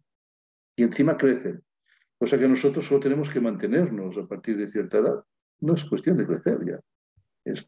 dicen que tenemos que renovar células, pero no más células, porque ya no, estamos en fase de crecimiento. Necesitarían mucho menos que un niño. En cambio, comemos mucho más. La energía vital surge en el momento del, del milagro de la vida. Cuando tú siembras una semilla, Anastasia de este libro extraordinario como lo describe, cuando la semilla germina, se marca ya un campo cuántico de lo que será esta planta o este árbol, campo energético. Y la planta solo tiene que chupar un poquito de minerales, abrir las hojas, recibir CO2 y rellenar todos los, campos, de todos los rincones de este campo energético que el chispazo de la vida ha creado en aquel momento. Por tanto, no es cantidad, es calidad. Y la energía viene, no sabemos aún, león, la energía real. ¿Qué ocurre con un cuerpazo de momento tiene un infarto y al cabo de, está caliente y ya no hay vida en aquel cuerpo? ¿Dónde se ha ido aquella energía? Pues bueno, pues en la nube. Está toda en la nube. En la nube. Imagina, por, estamos hablando en términos informáticos, ¿dónde está toda la información? En la nube. ¿Pero dónde está esa nube? Que no la veo. Es pues invisible. aquí ¿eh? está, aquí está. Cuando una persona muere, una persona está en coma, pues la energía está, la información de esa persona está allí. Y hay gente que la utiliza. ¿Para bien o para mal? esa energía de aquella persona que desaparece o está en coma.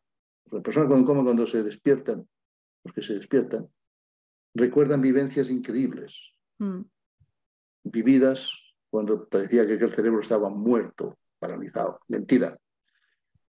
Un cerebro en Alzheimer, un cerebro autista, un cerebro en coma, está más vivo, más sintiente un cerebro que está solo preocupado por lo que le está pasando a su alrededor. Y por eso que hemos vivido también casos de personas increíbles, no de, de una mujer que se me pone a llorar en, plena, en pleno evento que hacemos todos los sábados aquí cuando hablaba de Alzheimer.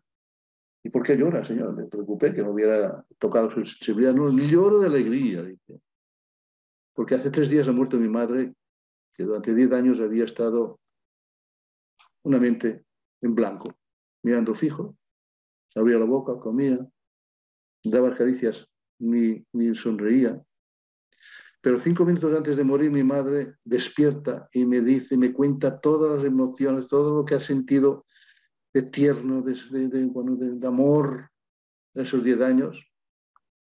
dice, bueno, llorando allí las dos, yo más que ella, porque ella tenía poco tiempo, los cinco minutos se iba y se fue. Pero me contó toda una vida en cinco minutos de lo agradecida que estaba todo ese tiempo que, le cuidaba, que le hablaba, pensando ella misma, me está hablando y sabe que no la oigo, pero tú lo hacías. ¿no? ¿Desde dónde hablaba esa mujer cinco minutos antes de morir? Yo creo que su espíritu ya no estaba en su cuerpo en aquel momento y en la cama. Estaba ya a punto de irse y tenía que ser desde este espíritu, desde esta energía que se va la que hablaba su hija, porque el cerebro estaba quemado, no podía hablar. Y otros casos que no sé si quieres hablar de otros temas, pero eso me está haciendo cambiar. Es apasionante todo esto, ¿eh? de verdad. Me está haciendo eh, cambiar ahora día de, enfoque de todo. Tener más tranquilidad, decir, si vivo un día más, hostia, aleluya, si no lo vivo, no pasa nada, porque hay otras formas que aún no, no conocemos. Sí, pero ¿cómo es eso? No lo sé. Nadie lo explica, nadie vuelve, pero tú sabes explicarme cómo ahora nos estamos comunicando, cómo cuando voy a buscar una foto en la nube la puedo recuperar. ¿Dónde está esa nube? Están ordenadores, llaman ordenadores, ordenadores. Ese ordenador, una mierda de ordenador, como los, la mierda de ordenadores que nos sirven para transmitir.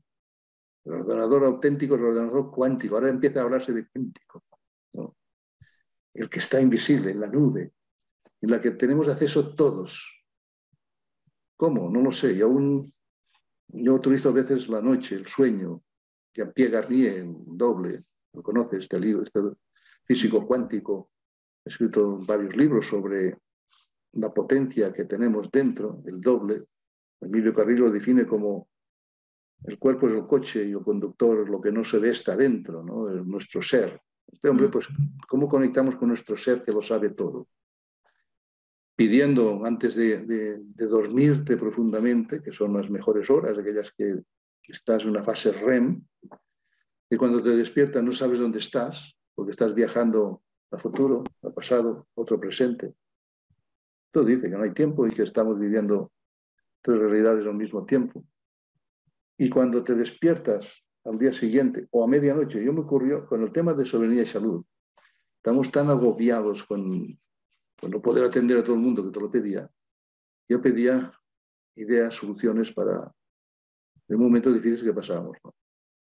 Y aquel día resultó, no siempre resulta esto, porque a veces no, no es una clarividencia que te despiertas y apuntas. Aquel día yo apunté unas notas que dieron pie a la propuesta de soberanía y salud. Otras veces son intuiciones que te van viniendo durante el día, es ese tema que dudas. A veces cuando estamos con reuniones, ¿tú qué opinas, Josep? Yo, esto, pam. Pero así, bueno, la intuición que me ha venido, porque cuanto más piensas en una cosa, peor, más, más vueltas le das, aún menos, ¿no? Pues mira, yo por aquí. Y si nos equivocamos, ya corregiremos, pero mi intuición me dice que por aquí. ¿Y tu intuición? Pues quizá también, pero bueno, otro día a tu uso de tu intuición, ¿no? Todos podemos hacerlo. Dejarse guiar por el corazón. Mm. Esa fuerza interna que no está controlada por nadie, sino simplemente que es libre de expresarse cuando tú le pides a tu energía vital interior que te ayude. No siempre lo consigues, porque hay gente que está muy colocada y yo me cuesta colocarme. Cuando venga Robert Martínez un día de esos, no sabemos aún, y tío, ¿tú cómo conectas?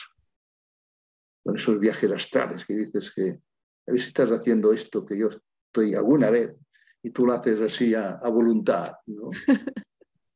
Pero bueno, tener la seguridad del año 25, 26 se ha acabado todo, digo, lo habrás tenido que ver muy, muy seguro eso, ¿no? Bueno, o sea que no sé por dónde íbamos, pero... No, estábamos ya esto, hablando de espiritualidad. Ah, el último tema del que quería hablar es el tema del agua, porque hemos hablado justo antes de empezar a grabar del tema del agua y de la sal y del agua de mar, y me gustaría que, nos hablaras de esto y, de tu filosofía sobre todo esto. Lo, que me ha sorprendido es que me has dicho, yo apenas bebo agua. Y ya con eso, a partir de ahí, ya me has empezado a contar un montón de cosas y me gustaría que, yo lo explicaras. Las 10 de la noche de ayer, que tomé cuatro o cinco mandarinas, hasta ahora no he bebido ni he tomado ninguna fruta líquida ni agua. ¿Y no tienes sed? No. La sed es como el hambre. Cuanto más bebes, más sed tienes. Y el hambre igual. Cuanto más comes, la bestia se pone en marcha y te pide más, pero no es lo que necesitas, sino que es la gula. ¿no? Con el agua creo que está pasando lo mismo. Y más desde que Danones y Coca-Colas y la madre Nestlé, la madre que los parió, Ah, se han expropiado todas las fuentes que hay de aguas mm, medicinales o no medicinales, simplemente manantiales, para ellos vender a precio de oro lo que es gratuito y nos lo daban otro rey. Esto tendría que estar sancionado y, carcelados los propios gobernantes por permitirlo. Las fuentes tienen que ser libres de acceso a todo el mundo. Porque cuando ponen agua bendita dentro de una botella de plástico, están provocando pues problemas, esta agua con los bisfenoles que generan propio plástico, o los desinfectantes que ponen en las aguas, porque es imposible que te vendan un agua sin estar desinfectada con cloro. Pasa que el cloro, sabéis perfectamente que cuando bebes directamente el grifo, huele a cloro. Cuando lo bebes al día siguiente que se ha evaporado cloro, no huele cloro. ¿Qué creéis que hacen estos sinvergüenzas? Embotellar muchas veces agua potable, con cloro añadido tiempos atrás, y te la vende como agua de manantial. Esto es lo que ocurrió con Coca-Cola en Londres, que provocó unas diarreas, una, una agua de, de Coca-Cola. Entonces se descubrió que era un agua que la rellenaban de la, de la red potable y no la desinfectaron suficiente. Tuvieron que desinfectar. Todas las aguas minerales están desinfectadas también. Si crees que con ello no va a tomar cloro, el cloro no, porque se ha evaporado. Por los trialometanos, los trialometanos, que es una sustancia cancerígena que provoca el cloro, la lejía, que no provoca el clorito de sodio, el MMS, es todo lo contrario. Por eso que desinfectar el agua hace falta, te tendría que ser con MMS. No, palabra maldita, pero meterme un veneno que es la lejía, sí. Que cuando lo has dejado evaporar, el cloro no estalla. Pero quedan los trialometanos que provocan la lejía. Los trialometanos son súper cancerígenos, demostrado científicamente, cáncer de vejiga, eh, urinaria, en cáncer de, mama, buscarlo.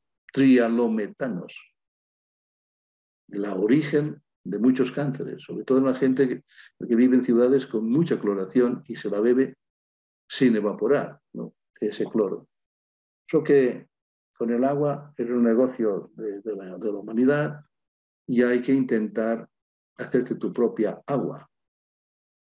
Bien, ¿no? O sea que buscártela en algún manantial que aún quede libre o pasarla por un, un filtro de carbón activado, que es lo más económico que hay porque si no pasas un agua por, por filtro de carbón activado, luego te van a recomendar carbón activado para sacarte la mierda que te has puesto dentro.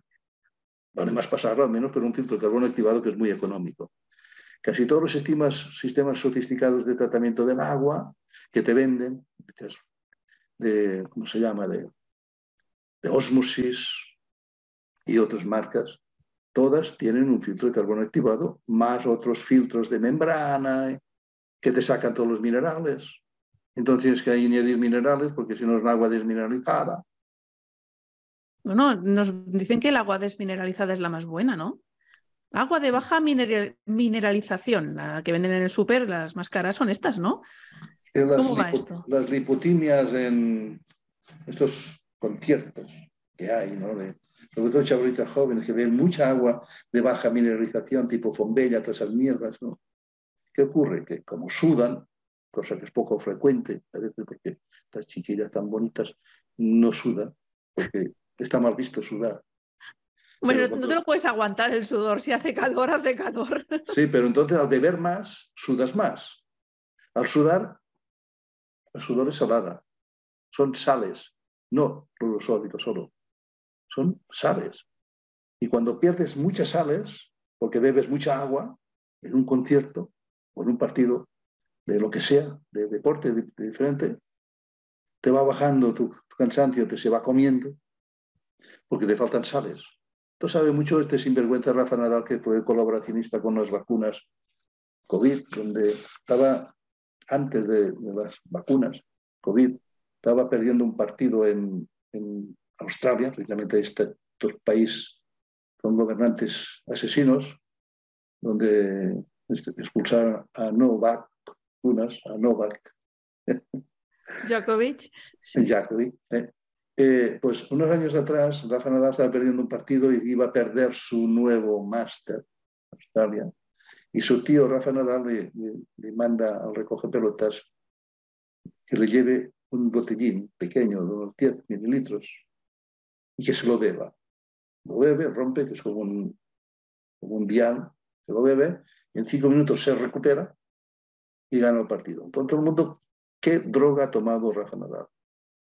Y vieron que era un botecito de suero Quinton, hipertónico, agua pura de mar, elaborado por un laboratorio en Alicante que se llama Suero Quinton, Laboratorios Quinton, en honor al hombre que descubrió que el agua de mar es vital para que nosotros no padezcamos enfermedades y recobremos energía, las sales que nos faltan. No necesitaba más agua Rafa Nadal en aquel máster en Australia con unas temperaturas altísimas de más de 40 grados. Necesitaba sales que había perdido con la sudor. Con aquel simple chupito recuperó y ganó el partido. Pues esto se lo callan estos canallas. Se supo por casualidad. Pero no, no lo ves en una clase magistral a niños que empiezan con los deportes, de tomate, agua de mar. No, porque están con el sistema. Tanto la sed viene no de la falta de agua, quizá, hombre, si es un exceso, pero de no beber nunca nada, no tomar sandía, no tomar melón, no tomar frutas, no tomar sopas, no tomar... La alimentación adecuada es de ese tipo. Mucha verdura, saladas, sopas, eso, líquidos, todo es perfecto. Pero si no, tienes que tener en cuenta ese problema, un exceso de deporte, de sudoración, de complementar las aguas con un poquito de agua de mar o con sal natural, pero la sal natural nos la han prohibido. el gobierno de España, siguiendo órdenes de la Unión Europea, como todos los demás países, las sales se tienen que refinar forzosamente, si no, no se pueden vender legalmente. La sal de mar. ¿Y, cuál es el argumento que dan para esto, de que se tengan que refinar? no ninguno. Simplemente decretan, como tantos decretos imbéciles están haciendo ahora, y de obligado cumplimiento por una salina. Si quiere vender, tiene que, bajar, ahí, eh, aumentar el nivel de cloruro sódico, que es dañino, cloruro sódico solo. Nosotros somos cloro y somos sodio, ¿eh? grandes cantidades del cuerpo también. Pero cuando te pasas, te desequilibras con un poco menos de magnesio, de potasio, de calcio, de lo que sea, vienen las enfermedades. Y eso es lo que quieren estos imbéciles que siguen al códex alimentario de la OMS desnaturalizar nuestros alimentos, nuestras bebidas, para que parezcan nuevas enfermedades y volver a engordar esta industria farmacéutica, pero no por engordar, sino para joder al rebaño, tenerlo enfermo y que no sea revolucionario dulce. Porque cuando uno está enfermo, lo primero para él es cuidarse él, no puede pensar en los demás. Si tú estás sano, pensarás en los demás. Esta gente sabe perfectamente que si el rebaño está enfermo, y agobiado económicamente, no piensa en nada, solo piensa no, en... Claro, si, si, estás solo pensando en, en sobrevivir, sobrevivir, no puedes estar creando nada, ni luchando, ni nada. Tenemos lanzar una campaña de decir, a ver, amigos eh, irreverentes de todo el Estado, si estáis cerca del mar, haced vuestra sal. Es muy fácil, recoger el agua del mar, ponerla en bandejas o en, fin, tierra donde bien pensada o en hormigón, aquello debajo de una cubierta de plástico para que si llueve, por los lados abierta, para el aire pase. Pero si llueve, que la sal que estaba a punto de hacerse, si llueve se vuelve a llenar de agua, ¿no? Si hacéis esta sal natural que tiene un 84% de cloruro sódico y todo el magnesio, potasio, que lleva el agua de mar, que es el agua de la vida, el caldo marino es el agua de la vida, desde Dulce Evolución, desde Soberanía de Salud, seguro que lo colocamos aunque sea ilegal porque estamos acostumbrados a hacer muchas ilegalidades, que no lo son, pero lo son según el gobierno. Vamos a hacer esa campaña también para que la gente o se haga ellos su propia sal y si les sobra, que nos lleve aquí los 5 o 10 kilos aquí a la solución o al grupo de soberanía donde estén organizados y entre ellos se los repartan y paguen el coste del trabajo que han hecho. Pero con esto es la sal bendita. Esta sal, si no te, te metes una cuchara sopera, no te provoca hipertensión, todo lo contrario provocan equilibrio marino ¿no? en tu cuerpo, somos, venimos del mar. Entonces, claro, las artrosis ya no se darían, las, osteoporosis tampoco. Eh, algunas anginas de pecho, yo, pues cuando conocí que había que tomar magnesio cada día, pues lo tomo, porque no venía con las sales anteriores. Magnesio lo que hace es eh, hacer que la musculatura se relaje y no se, no se contractúe. Yo pensaba que era pues para las lumbares, las pantorrillas, aquello que se contractúa, pero cuando conocí ese, ese cardiólogo, Manuel Ballesté, yo dije, no, no, es que la contractura de la musculatura arterial por falta de magnesio provoca muchos infartos y anginas de pecho. Porque si te falta magnesio, cuando hay un, impacto emocional, ¡pum! Te, aquello, ¿no? Te quedas cerrado. Musculatura en general, pero también arterial la arteria se aprieta, no pasa también la sangre y al final acaba haciendo un coágulo, un trombo, infarto, angina. Hostia. Potasio. Si falta potasio, suerte que tenemos los divinos plátanos, que con un plátano o dos al día podemos suplir la deficiencia de potasio. Si nos falta potasio, también tenemos hipertensión, que no es, no es una enfermedad, sino que es problema de falta de potasio. Si nos falta cromo, tendremos diabetes, sobre todo los infantiles. Entonces tenemos que, comprar el cromo que hay en las farmacias, el pilicolinato de cromo, que te lo recetan los médicos, menos mal. Cuando hay una diabetes, para solucionar tu diabetes, sobre todo del tipo 1. Nos han desequilibrado a nivel de minerales, para que tengamos una cosa u otra.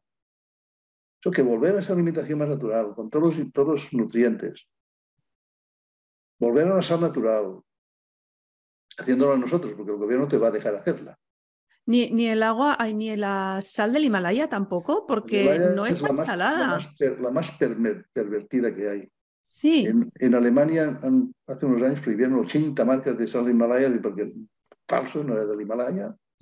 Una sal de un, color determinado y vete a saber lo que lleva para que no tenga tanto sodio, pero no tiene los minerales completos, ni mucho menos. Es un fraude. Y realmente no se nota tan salada. No, no, no, porque tendrá otros minerales que no son salados, pero que no son el equilibrio salino de lo que nosotros necesitamos. Si tú te haces una analítica de, de los minerales que está compuesto tu cuerpo, tu sangre, tu pelo, verás que es, tiene que ser muy similar a los minerales que hay en el mar. La tabla periódica que se dice viene de la analítica del agua de mar, que lista todos los minerales, desde los más útiles a los más dañinos. Los más dañinos, qué curioso que la naturaleza nos haya dado, que haya radio, haya minerales estos nucleares en microionésimas partes porque también son necesarias.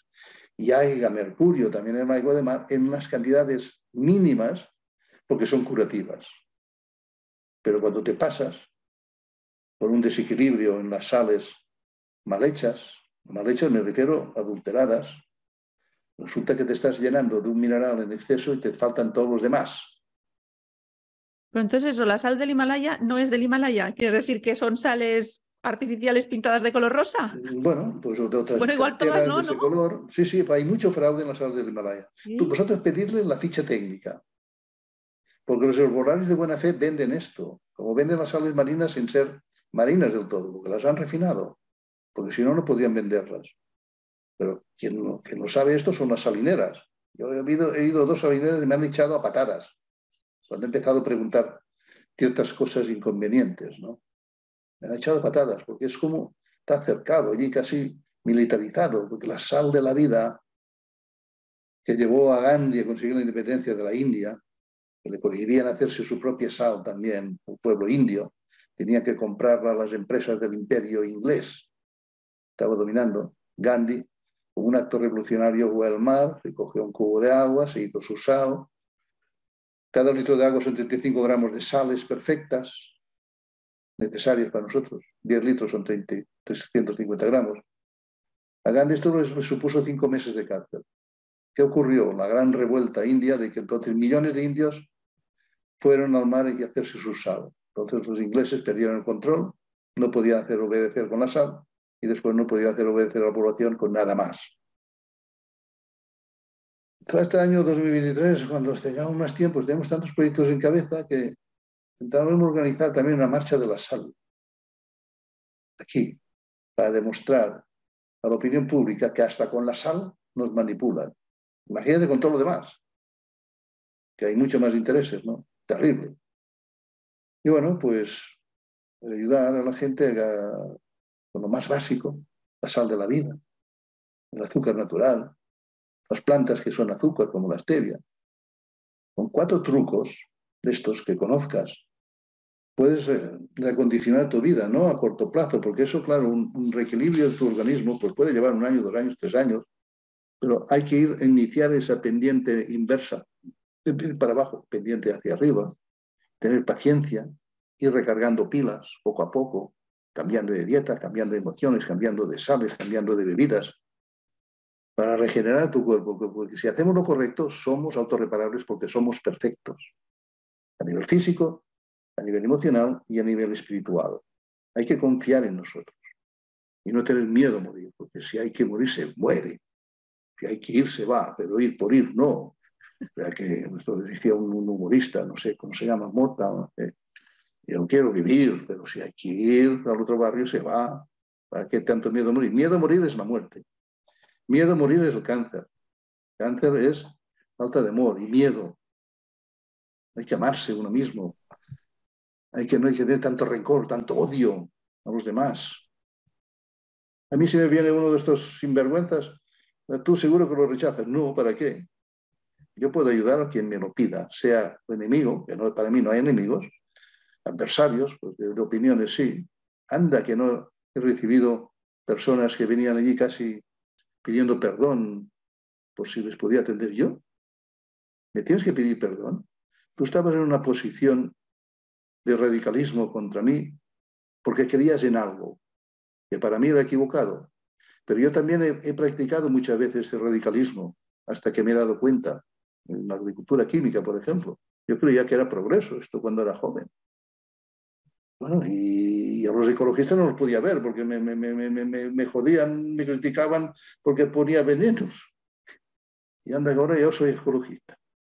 So que todos estamos en una fase, a veces sí, hay que respetar la fase del otro, a veces con mucha paciencia, pero si reconoces que tú también has estado en el otro lado, casi siempre todos hemos estado en el otro lado, a veces hasta que tú no has comprendido el auténtico sentido de la vida, pues tienes que tener mucha tolerancia con los demás también y, y amar a todo el mundo. Hombre, amaré más a mis amigos que a mis enemigos, pero bueno, odiarles no, ¿eh? odiarles no, porque creo que odiar es como un boomerang que te vuelve contra ti. Sí. ¿eh? Yo los puedo criticar, cabrones y imbéciles, no que sé, pero soy incapaz de hacerles daño a mis enemigos. Soy incapaz de matar a una gallinita, pobre, ¿cómo va? Y mira que tiene mala leche las gallinas, ¿eh? Son las bestias con más mala leche, parecen simpatiquitas, ¿eh? Las gallinas, cuando picotean a otra y le llegan a hacer un poquito de sangre, se la pueden comer viva. Hay una época del año que caen las plumas y bueno, jugando empiezan a picotear y hostia, se le hacen un poquito de sangre. Se ponen todas allí a comérsela viva. A veces he encontrado gallinas destripadas y aún viviendo. Empiezan a picar por la parte de abajo. Anda que parecen pacíficas las gallinitas, ¿no? Las gallinas felices. bueno, pues nosotros esta bestia la podemos dominar como humanos parece que estamos en una fase, algunos, un poquito más evolucionada que, las gallinas o con los perros. Bueno, Josep, yo, creo que, eh, como he empezado al principio, digo, es que eres una fuente de sabiduría porque sabes de tantísimos temas. Vivencias. sí, vivencias y experiencia y, la mentalidad abierta para, para ir incorporando nuevos conocimientos que, como tú dices, pues igual hace unos años te parecían locuras, y, pero cada vez estás más abierto ¿no? A, aprender más. ¿no? no sabemos nada, pero lo sabemos todo. Lo que pasa es que no, sabemos cómo sacarlo. ¿eh? De dentro no sabemos cómo sacarlo, pero lo sabemos todo bueno, antes de que despidamos, eh, me gustaría bueno, que nos digas un poco dónde te pueden encontrar, si quieren contactar contigo, si quieren ver eh, las cosas que haces o si tienes, eh, tienes un grupo de Telegram también, ¿no? Dínoslo. Sí, pero ahora solo me han dejado el Telegram. El Instagram me lo cierran y me lo abren. Bueno, antes tenía un Facebook de 330.000 seguidores, el Torra también me lo cerró. Un canal de YouTube que el, vídeo del, del COVID me llegó a un millón y medio de visitas en cinco días. Y el Torre también ordenó cerrarlo. Luego me queda con el Telegram y a ver cuánto tiempo dura esa independencia, esa plataforma.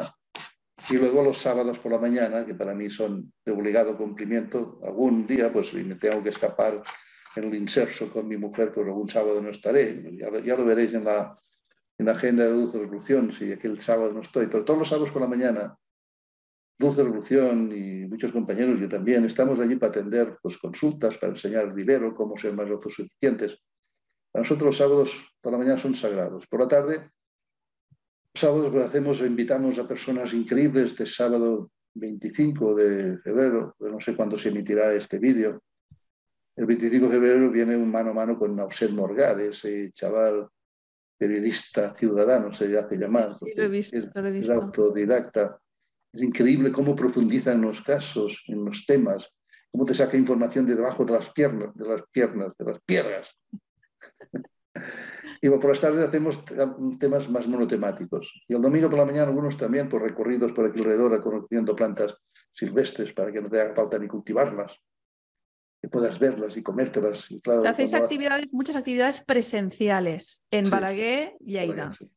Entonces, ¿y la información dónde la encuentran? ¿De, dónde, de, la, agenda, de lo que vais haciendo? En dulcerevolución.com y en los telegrams de Dulce Revolución y Telegram mío.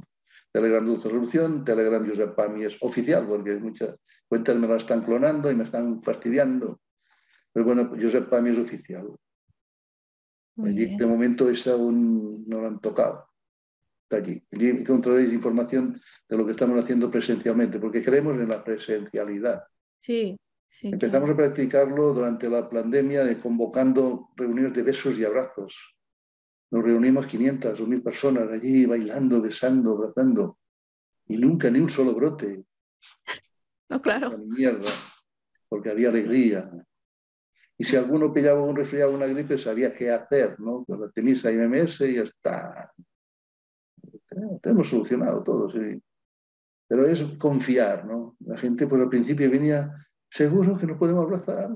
La policía estaba allí en el camino, porque les impedimos entrar, porque decimos, si no hay una orden judicial, vosotros no estáis invitados.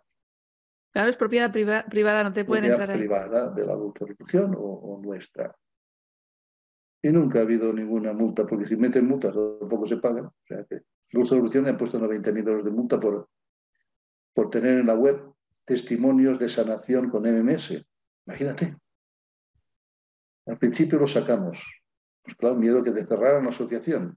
Pero cuando cogimos fuerza, los volvimos a poner y nos amenazaron con llegar a un millón de euros a la asociación. Y tanto la asociación como yo personalmente decimos, vamos a delinquir más.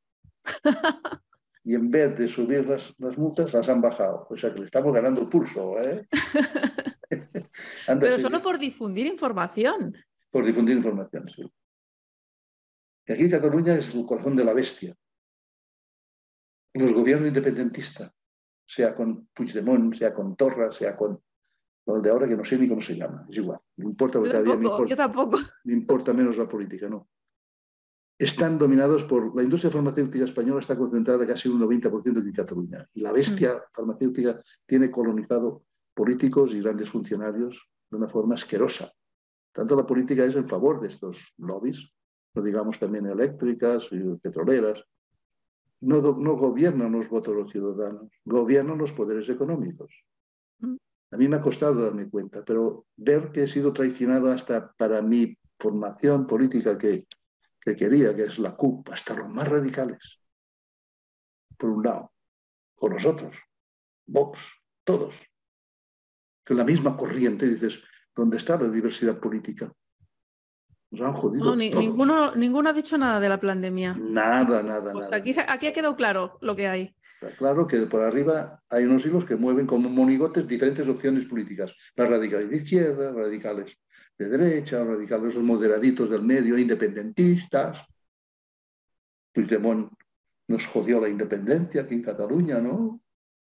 Cuando iba era una farsa, era una farsa para distraer, Para, para, confrontarnos. Pero los que creíamos aún en una república catalana para hacer algo mejor, diferente a los demás, los propios independentistas nos traicionaron. Puigdemont, cuando vi el día 1 de octubre que se votaba, que se escondía debajo de un puente y cambiaba de coche la policía lo seguía porque iba a votar a su pueblo. Cuando debajo de un, puente se cruzan con otro coche, se cambian y suben otro coche, se va a pagar con otra vez, se, se ahorra la paliza que nos iban a dar a nosotros. Yo cuando veo esta noticia, con mi mujer digo que estamos en un colegio electoral, pues se para casa. Ese canalla traidor nos ha, nos ha traicionado. No, no, yo me voy, tú sí que se quedas, yo para que reciba palos, cuando ese tío no querido recibir un palo. Cuando realmente, imagínate qué escena a nivel político, ¿no? internacional, de que un policía le da un porrazo al presidente de la Generalitat. Que den a porren a ciudadanos normales, para el presidente de la Generalitat no hay ningún problema. Me tienen que defender a mí. No, no, tú tenías que defender al pueblo, canalla. El día acabé con la ilusión de conseguir una república diferente en Cataluña. Lo quería, ¿eh? Y ahora ya estoy bueno, es que fue un engaño todo lo de la independencia, un engaño de, las dos partes porque están dirigidas desde arriba. Aquí hay nacionalismo catalán y allá hay nacionalismo español. O pues Sandra Frontera, el chauvinismo, el nacionalismo francés, o alemán, o italiano. Todos son capillitas para meternos hostias entre nosotros. Anda que los den. Hoy sí que acabamos bien. Sí, bueno, perdona, pues ya está, acabamos con esto. Hombre, pero acabemos bien, que si no. bueno, Josep, antes de que nos despidamos, ¿hay alguna cosa que digas? Mira, quería comentar esto y Sandra no me lo ha preguntado. Ay, no, no, no. no, Yo me, prefiero ese tipo de diálogos que fluyan y otro día sea diferente, seguramente, si lo volvemos a hacer. Nos has contado muchísimas cosas, muy interesante. O sea que, pero bueno, que si aún ha quedado algo, pues ahora tienes la oportunidad. No, pues que si queréis colaborar con Dulce Revolución, bueno, pues necesitamos. Eh, nosotros donativos llegan muy poco, no sé que sea por una causa concreta. A veces los hemos necesitado y la gente no ha fallado, ¿no? Pero necesitamos tener un poquito más de estructura en Dulce Revolución, necesitamos unos socios más.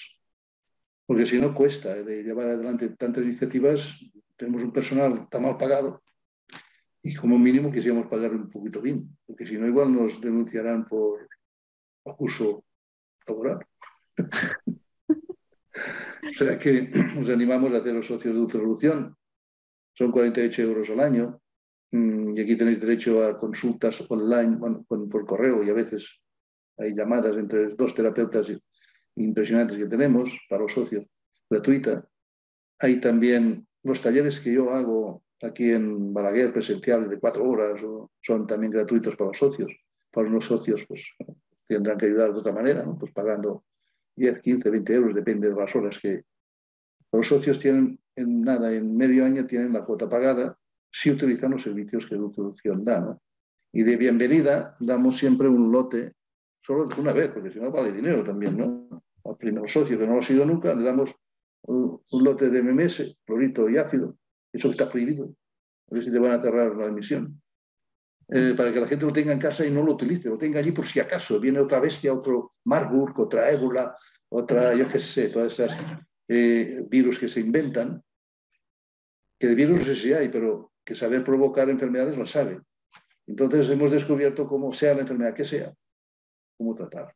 Porque al fin y al cabo sencillo todo. O sea que os animamos a formar parte de esa familia y, y bueno, ya sabéis, si queréis bienvenidos. Muy bien, pues muchas gracias, Josep. Voy a poner los enlaces de todo, de las webs y de todos los pondré aquí debajo, también de todos los libros que has mencionado, que me los he ido anotando para luego poner el nombre, o sea, el título y el autor y poner el enlace y tal. Yo tengo un libro para la ¿eh? gente de que... de las plantas medicinales. ¿Perdón? Y yo tengo un libro que lo ah, también para financiarnos, pero también lo tenemos colgado en la web de Dulce Revolución gratis en PDF. O sea que ah.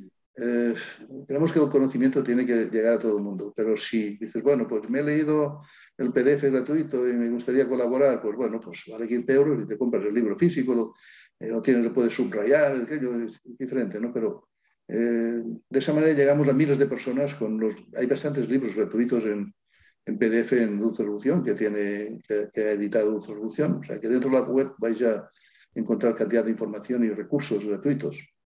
Muy bien.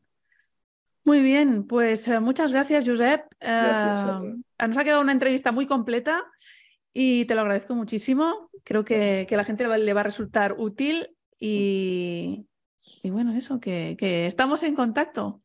Un abrazo muy fuerte. Un abrazo y un beso a todos, todas. Hasta luego.